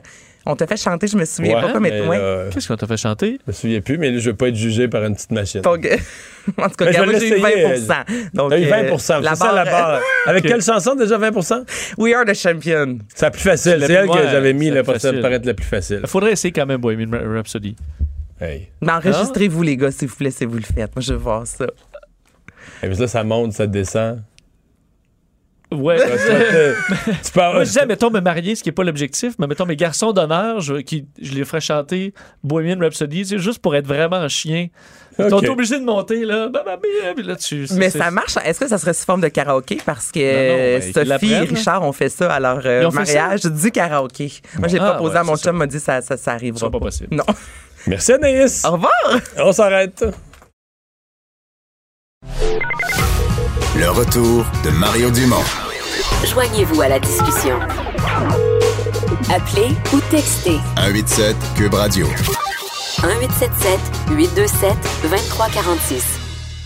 On est de retour. Euh, Et Vincent, il y a le contrôleur général de la ville de Montréal, une espèce de d'enquêteur, vérificateur euh, qui débarque à la mairie d'arrondissement euh, de NDG euh, parce qu'il y aurait des problèmes de, climat de travail, de harcèlement. Ouais, une situation qui est quand même embarrassante pour euh, Projet Montréal, que cette enquête de maître Alain Bond, donc le contrôleur général de la ville de Montréal, un peu comme le vérificateur général, mais pour euh, la, la- la ville de Montréal, qui euh, a ouvert une enquête sur un climat euh, qu'on décrit comme malsain. Euh, selon plusieurs sources dans l'arrondissement de Côte-des-Neiges, Notre-Dame-de-Grâce. Entre autres, TVA Nouvelle euh, avait comme information euh, qu'on tente de comprendre ce qui est à l'origine d'une dégradation euh, depuis quelques mois, plusieurs semaines, euh, du climat de travail. De nombreuses plaintes des, des fonctionnaires, même des hauts fonctionnaires sur place qui sont là depuis longtemps, qui n'ont jamais eu de problème avant. Effectivement, qui sont euh, donc dans l'arrondissement dirigé par la mairesse Sue Montgomery, qui est euh, membre de Projet Montréal, euh, donc le parti de la mairesse Valérie Plante. Et donc, on, on a confirmé d'ailleurs au cabinet de, de la mairesse de Montréal que oui, il y avait des vérifications sur le climat de travail, mais on dit que Mme Montgomery n'est pas directement visée par l'enquête du contrôleur général, mais que c'est plutôt le comportement autoritaire et contrôlant de la directrice de cabinet qui s'appelle euh, Annalisa Harris et qui aurait, elle, selon certains, euh, certaines sources, instauré un régime de terreur. C'est comme ça qu'on l'a, qu'on l'a décrit. Euh, on lui reprocherait, entre autres, de canaliser toutes les informations vers euh, le bureau de Sue Montgomery. Euh, c'est d'ailleurs euh, la deuxième enquête cette année menée par le contrôleur dans un arrondissement dirigé par euh, une élue de Projet Montréal. Plutôt cette année, c'était la mairesse de Villeray-Saint-Michel Parc Extension. Puis dans ce cas-là, elle avait été, on avait dû l'expulser du parti de Valérie Plante carrément. Ben, puis là, écoute, c'était quand même des, des dossiers assez graves. Là, on parle d'ins pour euh, Giuliana Fumagalli, euh, insultes, crise de colère, propos racistes, euh, exigence de faire le ménage, euh, des plusieurs exemples donc de moments et de comportements complètement déplacés. mais- mais c'est drôle, parce que c'est un parti, le projet Montréal, c'était. C'est le parti un peu qui voulait de la démocratie absolue, là. C'est très démocrate, on va, nous autres, on va consulter plus, on va être là pour être à l'écoute. Tout à coup, les, les- les gens de ce parti-là, quand ils se trouvent en position d'autorité, euh, se retrouvent, euh, à eux ou leurs employés, mais se retrouvent avec des, des, des positions où on, on les qualifie de, de régime quasiment tyrannique dans le bureau. Oui, on se retrouve- Dans le bureau, ben, Ben, des fois, euh, on voit ça quand même, des, tu chiales contre l'autorité euh, qui prend tout le, tout le pouvoir. Puis ensuite, une fois que tu l'as, Une fois que tu l'as, l'autorité, toi, ouais. ben, là, tu ne le laisseras pas tomber. Il faudra voir quels seront les résultats de, de Maître Alain Bond. Mais, entre autres, euh, Sue Montgomery, elle, candidate quand même euh, euh, vedette lors de la, la dernière élection, l'ancienne journaliste du, euh, du De Gazette. Euh, elle était, entre autres, à l'origine du mot-clic euh, Been Raped, Never Reported, euh, qui avait quand même été assez viral. Mais certains en- disent que c'est à l'origine du MeToo, là. Et c'est ce qui fait une espèce de retour des choses pour elle, parce que, parce que le MeToo, bon, évidemment, les agressions sexuelles, c'est ce qui était au premier plan, mais c'est devenu, si tu te souviens du mouvement, moi aussi, hashtag moi aussi, MeToo, c'était vraiment. C'était toutes sortes de formes de harcèlement, le harcèlement dans des bureaux, de, c'est- Des climats toxiques. des euh, climats toxiques de toutes sortes sont sortis. Et là, c'est elle-même celle qui était à l'origine quasiment du mouvement à Montréal. C'est dans son propre bureau qu'on enquête sur le même genre d'affaires. Effectivement. C'est sûr qu'elle elle avait raconté avoir été agressée sexuellement par son grand-père. C'est un autre, Non, à la autre base, ça a dossier rien à voir. complètement. Mais c'est vrai que tu te rends compte que dans un, climat, euh, climat toxique et malsain, du moins au point de, de- de nécessiter une enquête, c'est un peu gênant là, pour Ouais. euh, un parti qui se dit être autre chose. À surveiller. Euh, le temps supplémentaire euh, obligatoire, les infirmières, qui, ils l'avaient fait il y a quelques mois, au printemps, une espèce de journée sans temps supplémentaire obligatoire, et là, ça se refait. Oui, on est dedans. hein, de jeudi à vendredi, euh, la, la Fédération des infirmières du Québec qui tient une journée sans TSO, sans travail supplémentaire obligatoire. Euh, on exige donc des employeurs une journée normale de travail pour tous ses membres, alors sans forcer euh, les euh, infirmiers infirmières à rester plus longtemps au besoin, Euh, sauf évidemment dans des cas très exceptionnels. On, on sera là s'il y a des, urgences. Mais d'ailleurs, la dernière fois que ça s'était produit, euh, ça s'était plutôt bien passé, ce qui était une preuve selon euh, la FIC que ça pouvait fonctionner et que c'était donc plus des problèmes, des fois, ou une négligence même, ou un système institution- institutionnalisé plutôt qu'exceptionnel, euh, qui était le temps supplémentaire obligatoire. Et d'ailleurs, pour question de montrer à quel point on est tanné de tout ça, des infirmières de Québec qui, euh, qui se disent à bout de souffle. Et ce matin, trois syndicats représentant près de 10 000 professionnels en soins infirmiers ont annoncé, euh, ce- ce- ce- cette semaine le dépôt de trois griefs syndicaux collectifs euh, visant à dénoncer ce qu'ils qualifient de harcèlement psychologique et organisationnel exercé par le CHU de Québec, euh, le CIUS de la capitale nationale euh, également à l'endroit de leurs membres. Alors, est-ce que ça devient, à force de demander du temps supplémentaire, est-ce que ça devient du harcèlement psychologique et organisationnel? Du moins, c'est ce qu'eux font valoir. D'ailleurs, une trentaine de syndiqués qui ont affiché une banderole géante. Non, tout, qui ça, écrit, tout ça est bien ça bon. La- la, la seule affaire, c'est que la solution, elle est en marche. Il y a des projets ratios. puis- et ce qui m'apparaît, c'est que dans l'implantation de la solution, un, ça prend bien des infirmières. Je suis pas sûr qu'on aurait tout le personnel euh, voulu. Eux disent, ouais, ouais, mais si les conditions de travail sont meilleures, il y a des gens qui ont quitté la profession qui vont revenir. Je dis pas que c'est complètement faux. Ça me paraît quand même une version optimiste des choses, de faire apparaître tout le personnel qu'il faudrait pour améliorer les ratios. Puis l'autre chose, moi, le seul qui m'a fait une évaluation financière précise de ça, c'est Carlos Létard, qui est dans l'opposition maintenant, mais il était assez longtemps ministre des Finances. Lui, son évaluation est autour du 500 millions. Je ne dis pas que sur une période, sur quelques années, on peut pas implanter ça graduellement, mais ce que je veux dire, c'est que les infirmières, bon, c'est bien, ils mettent de la pression, font, mais c'est- une grosse... Le problème est, fatigant, mais la solution, c'est une grosse aventure de se lancer financièrement en termes de ressources humaines, de se lancer dans des projets. Bon, probablement qu'il faudra le faire. Les, ratios actuels ne marchent pas, là. Puis ils laissent des personnes, laissent des patients qui sont pas traités. Mais c'est pas... euh, c'est plus simple quand tu es du côté syndical que Oui. quand tu es du côté gouvernemental. Mais ça coûte cher du temps supplémentaire aussi. là. Oui, oui, ça c'est Ouais. vrai. C'est un des points. Ils disent que le temps supplémentaire coûte aussi euh, une coupe de 100 millions. Et là, ils viennent de peut-être d'en sauver 500 avec les médecins spécialistes. Ouais. Alors, euh, tout le monde le veut. tout le monde les le préposés bénéficiaires, les infirmières, tout le monde le. c'est sûr. C'est le problème au gouvernement, quand tu économises 100 millions puis ça se ramasse dans le journal, là, t'as Ah ouais, t'as- as 8 fois 100 millions de demandes de gens qui disent Mais regarde, là, t'as économisé 100 millions là, nous autres, on va le prendre. là. T'as- économisé une fois 100 millions, puis t'as huit groupes qui s'attendent de recevoir. T'en pour un milliard. Ouais, de demande, Oui. c'est ça. Euh, et finalement, la- l'arrêt Jordan euh, qui euh, va s'appliquer aussi, c'est-à-dire que la Cour suprême a décidé que même dans les causes impliquant des mineurs, on devrait limiter le temps, le temps des procès. Oui, une décision aujourd'hui de la Cour suprême qui ne sera pas sans conséquences là, dans le milieu ju- de- des causes juvéniles au pays. La Cour suprême, donc, qui rend cette décision comme quoi l'arrêt Jordan s'applique également au système pénal juvénile. Ça fait quand même du, du sens, ça, la logique des uns tient à l'autre, mais ça, ça devait passer par euh, cette décision. Alors, on établit, la- les, on sait dans l'arrêt Jordan, des limites dans la durée des procédures judiciaires. On en a beaucoup parlé dans des cas euh, prestigieux euh, au, euh, au- très suivis au Québec. Donc, dans un délai pour les cours provinciales de 18 mois, que ça doit être fait, les procès, et devant la Cour supérieure dans un délai de 30 mois. C'est une cause albertaine qui est montée jusqu'à la Cour suprême. Un jeune qui faisait face à des accusations de voies de fait grave et de possession d'armes dangereuses euh, qui euh, ben, demandait l'arrêt Jordan euh, et on devait, bon... Ça s'est rendu jusqu'à la Fallait trancher. suprême. fallait trancher, voir si c'était applicable aux jeunes. Et effectivement, ça l'est. Et pourquoi je dis que ce ne sera pas sans conséquence, c'est que là, comme la- dans le cas de l'arrêt Jordan au départ, c'est que là, il y a plein de causes euh, qui traînent dans le- le- le- le- le- les causes juvéniles au pays. Et là, il y en a plein qui vont vouloir évidemment aller de l'avant avec ça. Alors, il y a peut-être quelques causes qui seront euh, chamboulées. Qui vont tomber à l'eau euh, à cause des, des délais. C'est l'heure du buzz. Le buzz de Vincent Dessureau. Alors, une grande étude sur la longévité des chiens. Oui, Pas parce sur que- les causes, qu'est-ce qui, Ben, en qui fait, allonge la vie d'un chien? ou- Tout ça parce que c'est, euh, on annonçait aujourd'hui la plus grande étude de toute l'histoire sur les chiens. Euh, et on cherche, donc, et c'est deux universités, l'Université de Washington et l'Université euh, Texas AM, euh, qui recherchent 10 000 chiens. OK, qui vont rester dans leur famille. C'est pas pour faire des tests sur eux.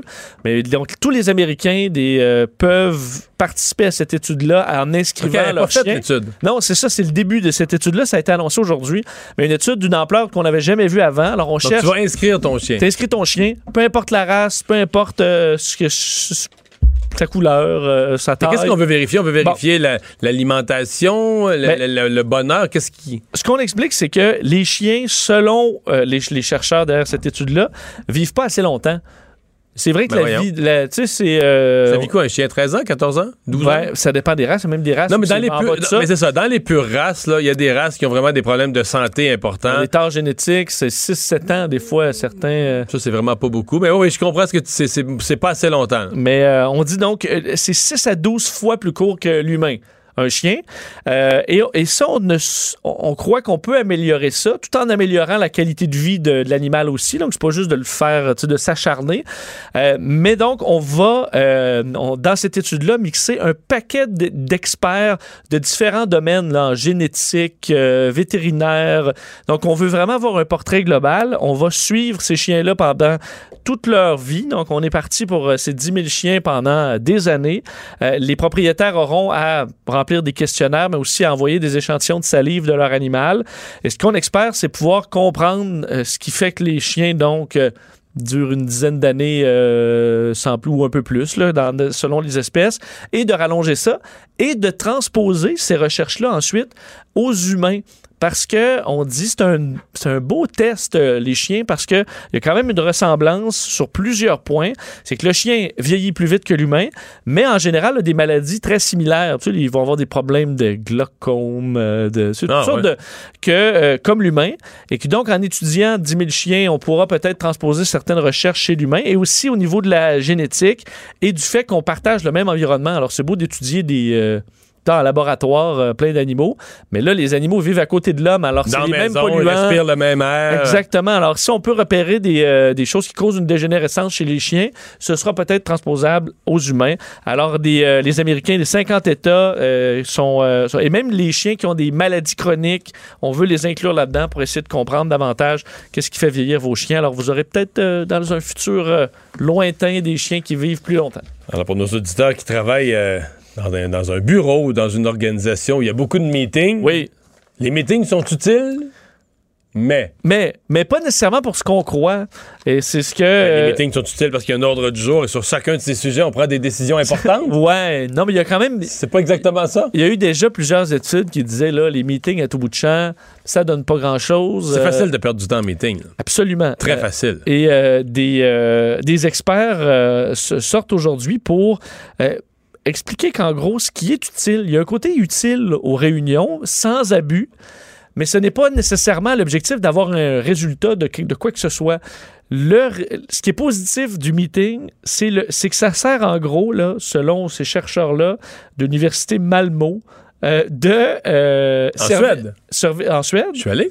À l'université Malmo? Ou Non, en je suis pas allé à l'université, je suis allé à, à Malmo. Bon, tu vois. C'est juste, juste en face de Copenhague. C'est que t'es à côté du Danemark. Il y, a- il y a un pont. C'est c'est là qu'il y a le pont qui est. Tu sais, le pont qui a un bout au-dessus de la terre, puis il y a comme une petite île, puis tu rentres dans la terre, puis le reste, c'est un tunnel. là.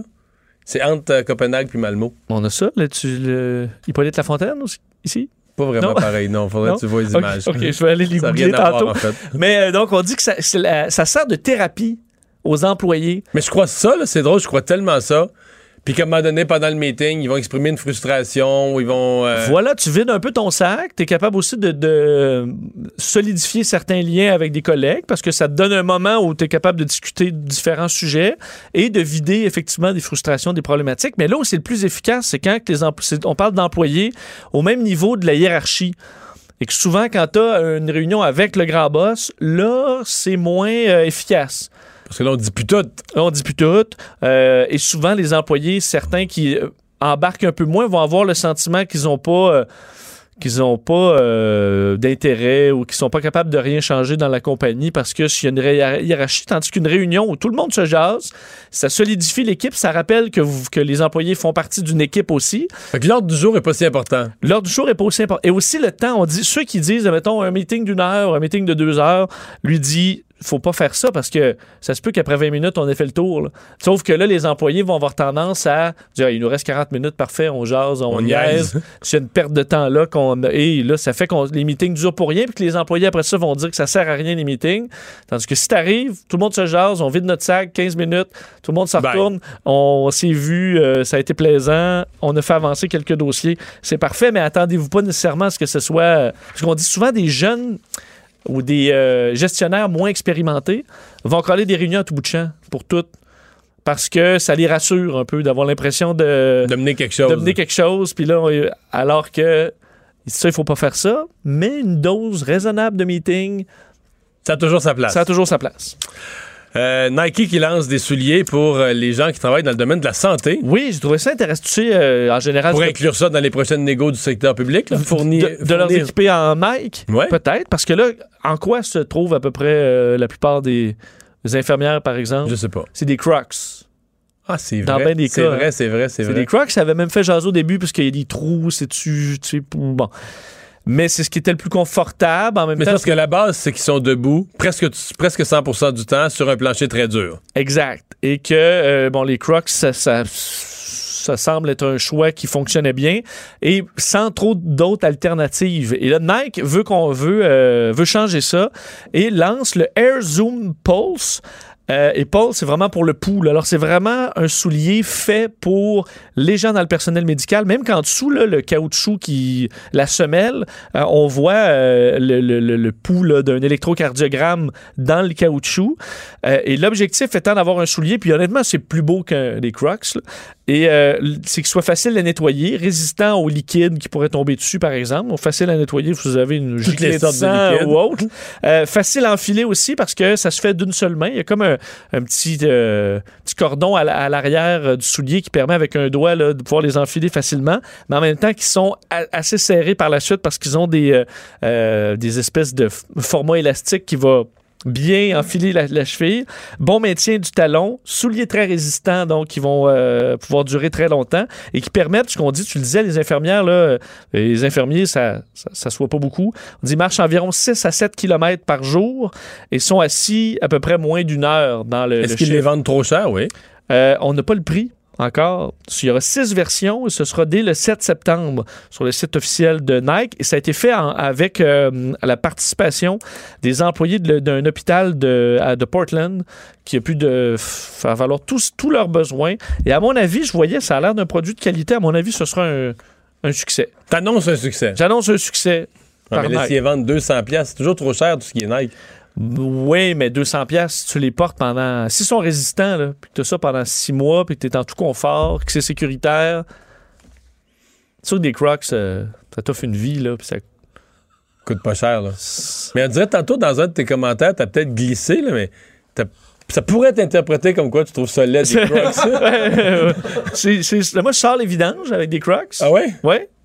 C'est à peu près tout ce que je fais. J'ai mes souliers à vidange. Mais moi, je trouve que des Crocs, là, Oui. C'est euh, beau. Mettons, pareil comme une camisole pour un homme. Jusqu'à l'âge de 5 ans. je comprends. Passer Ouais. ça, euh, faut que tu y penses. Mais ça, c'est mon avis Mais il y a personnel. plus, euh, on voit plus beaucoup ça, là. Non. Les gens se promenent en Crocs. Ça, aller dans le jardin, là, ou effectivement dans À le milieu de la santé. Ouais.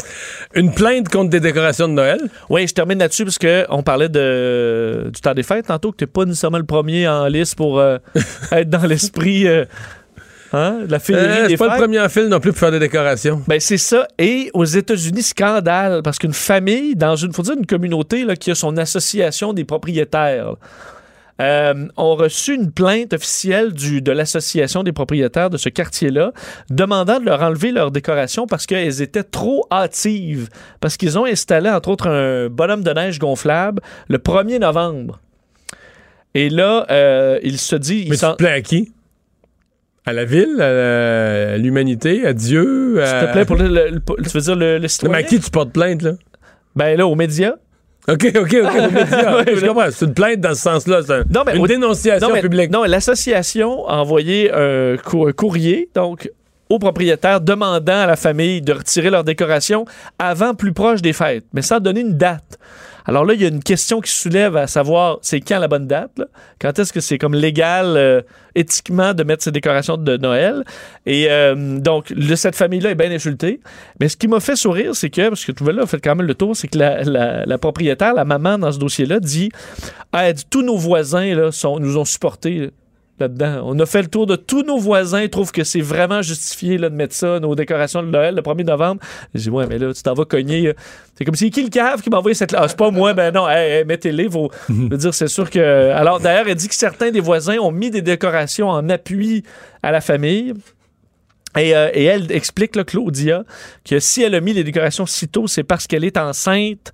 Alors, voulait que ce soit installé, vu que le bébé est prévu pour le 25 décembre. Ah, mais là, c'est Ah. sûr qu'à 8 mois et 3 quarts de grossesse, c'est plus le temps là, de grimper dans des, dans des escabeaux pour mettre des guirlandes. Mais en même temps, c'est un, c'est un truc gonflable, là, tu le branches. C'est-tu ouais. C'est-tu obligatoire, la décoration de Noël? Non. Puis moi, honnêtement, 1er novembre, je trouve ça vraiment de bonheur. Là. Ouais. Je veux dire, euh, la veille, t'avais ta citrouille. Là. On peut-tu avoir un bout pas de cochonnerie sur ton terrain? Chacun. Tu as peut-être trouvé que je suis piqué, là, Oui. mais dois-je rappeler qu'aux États-Unis, une grande partie de l'électricité est produite avec du charbon? Ah, du point des, change- Ah, point de vue des oh. changements climatiques, là. C'est sûr. Puis un truc, euh, un bonhomme de neige gonflable, c'est la pompe, elle roule à- Tout le temps. sans arrêt. C'est pas beau, ça, là. Pendant que Greta essaye de sauver le monde euh, face au vent, là. Très bon point. Très bon point. D'ailleurs, T'as des nouvelles d'elle, oui? Oui, je, je la surveille à peu près en temps réel. Elle est à peu près au même point qu'hier, au même moment. Mais euh, en fait, elle est un peu plus loin. Elle de- devrait te prouver qu'on peut virer de sourd en mer. Mais en fait, honnêtement, en, en distance pure, elle est plus loin de Madrid qu'elle était hier. Mais elle peut virer de bord euh, anytime. Est-ce qu'on sait si elle est sortie sur le pont du bateau pour s'adresser au vent puis dire How dare you? non, non, mais euh, ça, parce que tu sais, celle qui avec qui elle voyage, qui est un- une influenceuse, Oui. elle a dit que hier ils avaient vomi toute la journée, elle et Greta. Qu'ils avaient dormi et vomi. Ça avait été à peu près ça, mais que le petit poupon, qui a un bébé de 11 mois, lui, se porte à merveille, joue, euh, il est né sur un bateau, alors il se porte bien. Mais le problème, c'est qu'il y a des, vraiment des vents de face. Alors là, présentement, il se dirige un peu plus vers les Keys. Euh, mais qui est une destination, honnêtement, moi, je dirais, on s'en va. peut-être que rendu là, elle serait mieux de s'en aller vers Mar-a-Lago puis aller voir Donald Trump chez eux puis le convaincre des changements climatiques. ça Honnêtement, à mon avis, ça y trotte dans la tête parce que là, elle est juste malade puis elle est rendue quasiment plus proche des États-Unis qu'elle était il, il y a 48 heures. là. Alors, euh, les vents sont pas favorables, mais tout pourrait changer parce qu'elle est partie pour deux semaines. Bon. Au minimum. Merci Vincent. Voilà. Les têtes enflées. Voici Master Bugarici. Et Master, chemise de chasse, c'est vendredi. Je suis dans le temps de Noël. Moi, je me sens un peu Noël, là. Chemise de chasse urbaine, quand même. pourquoi vous Ouais. T'es des- automnal. Non, mais vous avez, vous avez pas d'enfants, Vincent. Chialez des lumières de Noël. Franchement. Non, mais les Franchement. lumières, non, mais la féerie de- des enfants, il faut que ça soit plus proche de Noël. T'enlèves pas de féerie quand tu fêtes Ben Ça, Noël à Noël. Ça, c'est le gars qui, va mettre, qui te parle et qui va mettre ses lumières le 24 au matin, qui va C'est- les enlever le 26, c'est ça. Mais tu sais, d'amener la féerie de Noël à Noël, ça me paraît tout à fait euh, Ben oui. parentalement acceptable. C'est donc bien raisonnable. Bon, non, mais. Euh, Hey, ce matin, je me suis réveillé, évidemment, de bonne humeur. Oui. Puis j'ai allumé mon Facebook, puis j'ai vu sur mon Facebook qu'on était le 15 novembre, puis j'avais 5 personnes sur mon Facebook que c'était leur anniversaire. Là, tu- Oh. Mario, tu me regardes, tu me dis, tu t'en vas où avec ça? Je me suis dit, pourquoi qu'on ferait pas un mini quiz ce soir? Oui. Au lieu d'avoir une question compliquée, on a de quoi de bien simple, mais qui est relié au 15 novembre. Puis je veux savoir. J'en sais déjà une, là. Ah ouais? Ben, là, le 15 novembre 76, tu me pogneras pas avec celle-là. là. J'ai été quand même pas si facile que ça. Mais je veux voir, je sais que, je sais que Vincent est avis, compétitif, je me faire sens que tu torcher là-dedans. Ah ouais? Ben, mais je suis positif. là, Mais c'est, mais- participe. mais c'est des affaires très très simples et très près de nous. En- le 15 novembre 2005, il y avait un parti politique du Québec, il y avait un nouveau chef Le 15 novembre 2005. qui a su quand même marquer l'histoire à sa façon. En fait, qui a prouvé qu'il ne fallait pas toujours être honnête. C'était pas une bonne idée d'être honnête. Parti québécois. Oui, Donc, le québécois. Parti libéral n'a pas changé. Ouais. Le PQ, euh, Bernard Landry, c'est André Boisclair. Oui, Ah, oui, un zéro. Là, là, Vincent, regarde pas Mario, faut que tu joues. Ah, là. mais là, je sais que je-. En Je 19... croyais pas. Le 15 novembre 1956, un médiocre acteur faisait son entrée au cinéma. Il venait de la chanson. Son film était extrêmement attendu, évidemment pas pour sa performance, mais pour la trame sonore de qui je parle. Il a marqué... Elvis Presley! Il y a 2-0 Oh! Mario. Ça va pas bien. Du médiocre, T'es loin, hein? acteur, chanteur. J'ai comment Film. Je me disais que le mot médiocre Il allait était aider. vraiment... C'est terrible, ces films. hein. C'est atroce, mais en fait, il y a quand même- mais, mais tu sais que ce- la, première- la- la sortie de ce film-là a quand même marqué l'histoire dans le sens où le film était présenté à 21h le soir et à 7h le matin, il y avait déjà beaucoup trop de monde qui attendait à l'extérieur pour voir Elvis faire sa prestation On médiocre. comprend. Ah, le 15 novembre 2004, Oh! un politicien américain important en poste donnant sa démission. J'aimerais avoir son nom et j'aimerais savoir qui l'a remplacé. 2004. 2004. Attention, on est- Petit, on est- petit, en 2004. Bush. Oui, exact. Il a, 2004. il a remis sa démission à Bush. Ouais. Ah, ça devait être. euh, Oui! De Dick Cheney. Non. euh, Non. Y a-tu un vice-président qui a démissionné à cette période-là? Non. Hum, C'était pas sa Condoleezza. Rice. Oh, c'est c'est une partie de la réponse. C'est la elle qui a pris sa remplaçante. job. Ouais, c'est elle qui a pris sa job. Qui qui a quitté comme secrétaire d'État? euh, Après pas Ma- Rice. Madeleine Albright, non? Ah ouais, mais faut que tu t'inscrives. Non, c'est. Powell. Ouais, exactement. 3-0. C'est le premier quiz du vendredi. Colin T'as Powell. t'as mangé Ben, à la suite des, men- des mensonges sur le sur l'Irak, hein. ben oui. Exactement. Fait que c'était une a-tu dégelée. des mensonges sur l'Irak? Ok, ben, C'était des alternative facts. Ah, OK. Mais euh, j'espère que tu vas t'en reprendre. J'aimerais ça faire ça le vendredi si ça vous tente, les gars. Ben, je me reprends pas si c'est moi qui anime Le- comment c'est le de show. Comment c'est Le show, Non, mais je parle ici entre nous, là. Ah oui, parfait. Mais ce soir, on parle d'enchères et d'éducation. J'espère que t'es prêt que Oh, plus que là, ça, en fait. Oui, oui, oui. 17 heures, le tête enflée. Le retour de Mario Dumont, le seul ancien politicien qui ne vous sortira jamais de cassette. Mario Dumont et Vincent Dessureau. Cube Radio. Dépôt cette semaine à l'Assemblée nationale euh, d'une nouvelle loi par le ministre de l'Environnement sur la protection euh, de, de, de- de- d'air, des aires euh, protégées, donc des grands espaces, des parcs, des... euh, au nom de l'environnement, on veut protéger des espaces euh, verts qui sont précieux. Et il y a entre autres l'île d'Anticosti qui va être préservée. On en parle tout de suite avec Alain Branchot, directeur général de la Société pour la nature et les parcs du Canada. Bonjour, M. Branchot. Bonjour, M. Dumont. Avant de parler plus de l'île d'Anticosti, euh, la, la loi en général, euh, ça, ça vous plaît? Vous pensez qu'on va protéger adéquatement plus de superficie? Oui, c'est un très bon projet de loi. Il faut vraiment féliciter le, le gouvernement puis l'appareil euh, public qui ont préparé les ajustements à cette loi-là qui existe là depuis depuis 2000. Donc, euh, on, on vient ajouter des statuts qui vont permettre de, de, protéger, de reconnaître des, des, des secteurs d'air protégés dans des matrices où euh, l'humain est déjà présent. Et euh, on vient aussi clarifier certains processus de la loi. On vient simplifier, simplifier le processus d'accès à un statut permanent au niveau des, des aires protégées. D'une façon générale, euh, on accueille très favorablement ce projet de loi-là. C'est pas parfait. On va pouvoir Hmm. Mais- mais- mais euh, donc, ce qui- recommandations. Ce qui est nouveau, ce qui est différent, c'est j'interprète ce que vous dites, c'est que jusqu'à maintenant, on avait surtout protégé ou surtout défini des aires protégées dans soit dans le Grand Nord ou dans des lieux euh, où vraiment c'est c'est complètement sauvage. là. Et là, donc vous dites, on, on développe des notions d'air protégées là même où il y a une certaine activité humaine. Oui, il y a, il y a- il y a- ce qu'on appelle la catégorie 6 euh, de- des, des critères internationaux qui permet justement d'avoir à, à l'intérieur du- d'une aire protégée euh, des notions d'utilisation durable de certaines ressources qui viennent, dans certains cas, favoriser le maintien des éléments de biodiversité. Je vais vous donner un exemple. Au Manitoba, il y a des écosystèmes de grandes herbes euh, qui, qui sont super importants, qui, qui, qui abritent euh, des, des espèces en péril. Et pour maintenir cet écosystème-là vivant, on doit amener du bétail brouter ces, ces écosystèmes-là. Donc, a priori, on pourrait dire que c'est dommageable d'amener du, du bétail, mais dans ce cas-là, euh, ça aide au maintien de ces écosystèmes-là qui sont vraiment précieux. Donc, c'est c'est un exemple, euh, puis on pourrait faire le parallèle avec Anticosti. Ouais. Parce qu'Anticosti, euh, il y a tout un débat, bon, qui n'a plus vraiment lieu, mais sur est-ce que c'est un- On a parlé quand il y avait question d'aller euh, faire certains forages pétroliers ou de l'exploration. Euh, D'aucuns ont dit qu'il faut déposer une candidature pour Anticosti au, au patrimoine mondial de l'UNESCO, euh, un joyau écologique. Et la plupart des écologistes autrefois avaient l'habitude de dire, ben non, Anticosti, là, c'est une grosse île de bois, c'est un désastre écologique. Henri Meunier a amené là trop de chevreuils. Euh, tout est en déséquilibre sur le point de l'écologie. Euh, est-ce que c'est vraiment un, joyau ou c'est devenu un joyau pour le temps où il fallait euh, empêcher la production pétrolière? Là?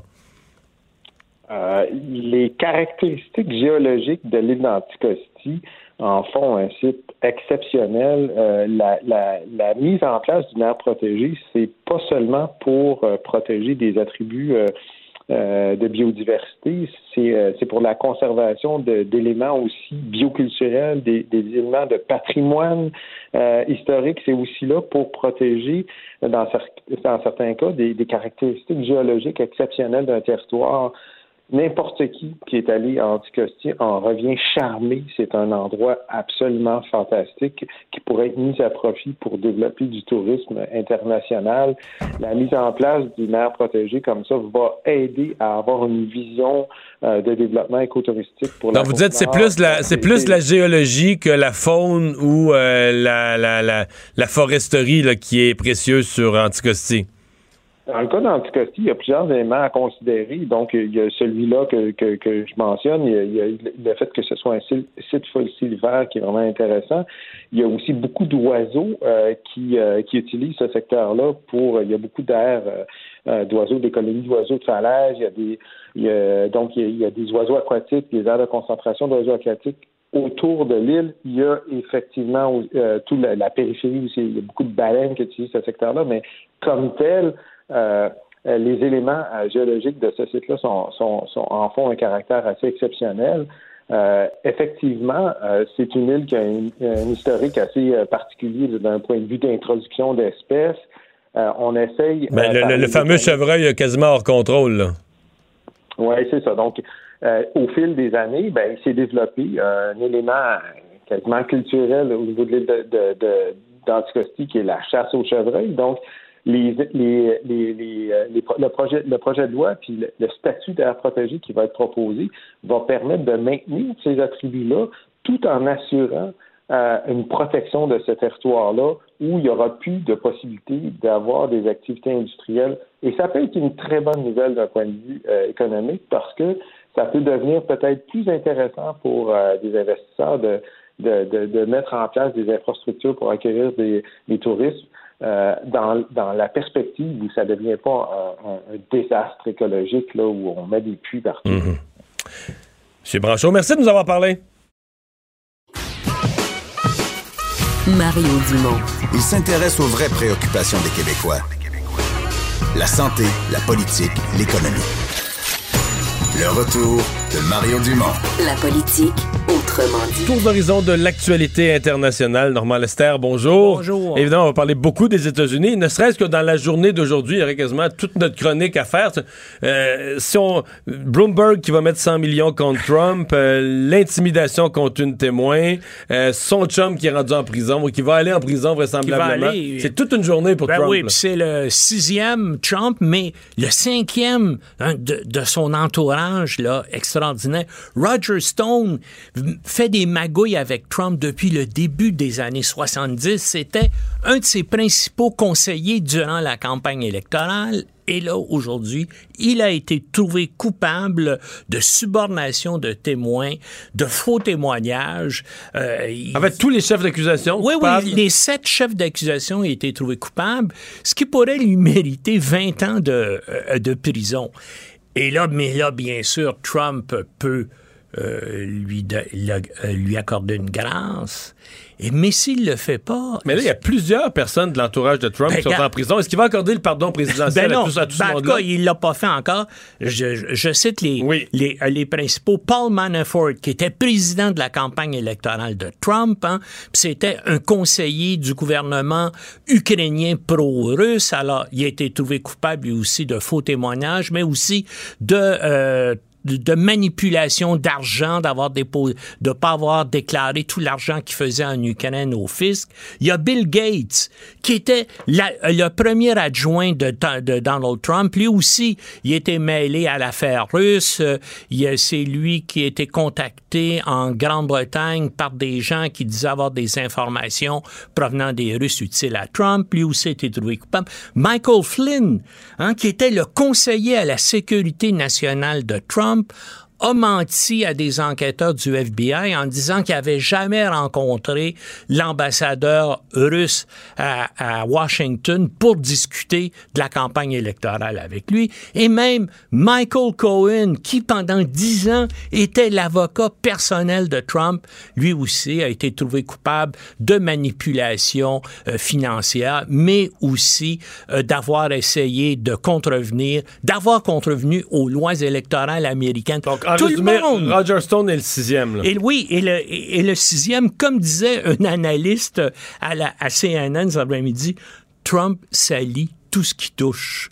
En tout cas, ça semble être ça. Mais ce qui est remarquable, c'est que la plupart de ces gens-là, il y a au moins une accusation qui a un rapport avec la Russie. Ils ont menti ou ils ont opéré euh, à à des informations provenant des Russes. Celui qui était condamné aujourd'hui, Roger Stone, eh bien lui, c'était le gars qui servait d'intermédiaire entre la campagne électorale de Trump et WikiLeaks, hein, parce que Mhm. mm -hmm. et WikiLeaks recevait des Russes le, les informations parce qu'ils avaient obtenu par leur piratage oui, informatique, piratage informatique de la campagne d'Hillary Clinton. Et c'est Roger Stone qui servait d'intermédiaire entre WikiLeaks et la campagne électorale euh, du mmh. président. Ça va mal pour lui aussi parce que Aujourd'hui, il y a eu un témoignage dramatique de l'ambassadrice américaine à Kiev, euh, Madame Ivanovitch, qui, euh, elle, est venue dire comment elle se sentait menacée par Trump parce que Trump, parce qu'elle voulait pas euh, participer à des magouilles ou à des tractations ou à une extorsion. Et Elle, c'est une diplomate de carrière. Oui, 35 ans de carrière, une carrière impeccable. Sous toutes les couleurs. Sur toutes les couleurs, on veut dire. Démocrate, elle, elle a servi, elle, elle, a servi, bien sûr, sous quatre présidents, autant démocrates que républicains. Et puis Trump, pendant son témoignage, a essayé, l'a insulté et a essayé, ou a voulu l'intimider. tellement que euh, euh, euh, le président chef de la commission a dit, ben voilà, pendant que vous parlez, madame, il y a de l'intimidation contre vous de la part du président des États-Unis. C'est des... Mais ce qui des pourrait s'ajouter, ce qui pourrait s'ajouter aux accusations contre le président, parce Ben que oui, ça va ça devient pas de l'intimidation de témoin, j'ai oublié le Oui, terme une exact. subordination de, de de témoins. témoins. oui, ben c'est ça. Ça va sans doute s'ajouter. hein. La liste va être très, très longue. Et la semaine prochaine, en plus de ça, il va y avoir... euh, et, et, euh, à huis clos cet après-midi, la commission a entendu un diplomate américain et ça, on ne savait pas ça jusqu'à des révélations d'autres témoins qui ont eu lieu au cours des derniers jours. Il y a un diplomate américain qui a entendu une conversation, il entendu la voix euh, de Trump avec son envoyé spécial en Ukraine où on discutait justement de l'extorsion, comment faire pour signifier aux Ukrainiens, vous n'aurez pas les 400 millions de dollars d'aide militaire si vous enquêtez pas sur euh, Biden et son, et son fils. Et lui, ce témoin-là, va venir dire euh, la semaine prochaine là, comment il a entendu la voix de Trump participer à ces discussions-là. Donc, c'est, ça va être extrêmement incriminant euh, pour lui. Et puis, euh, euh, ce qui est euh, remarquable jusqu'à maintenant, c'est que la stratégie des démocrates a changé. Jusqu'à maintenant, on accusait Trump d'avoir fait un quid pro quo. 99 Un, des éch- un échange donnant-donnant. mais 80 des 90 des Américains ne comprenaient pas Le mot ce latin- que, le mot ce latin, que ça oui. vous dit. Depuis euh, hier, les démocrates utilisent le mot bribery extorsion, concussion à chaque fois qu'ils parlent du cas. Et c'est le, c'est effectivement ce qui se passe. Et le mot bribery est dans la Constitution américaine comme une des raisons de, De destituer, euh, le président. Un mot sur ce qui se passe à Hong Kong. Les trois dernières journées, là, les manifestations, la violence pour contenir les manifestations, ça a été à son pire. Ah non, ça prend, ça prend de l'ampleur. hein. Il y a eu jusqu'à maintenant deux morts. Et là, pour la, euh, pour la première fois, ça fait six mois là, que ces manifestations-là durent prennent de l'ampleur, s'étendent, je veux dire, à tous les secteurs d'activité de cette ville-là. Paralyse le pays jusqu'à Ça paralyse littéralement cette ancienne colonie britannique. Et là, le président chinois a fait une déclaration publique. C'était la première fois euh, qu'il intervenait. Il a dit qu'il faut contrôler le chaos, sinon il va falloir revoir le statut particulier de, de Hong Kong parce que euh, le principe, depuis que la colonie britannique euh, a été annexée à la Chine, on fonctionne sur un système un pays deux systèmes politiques.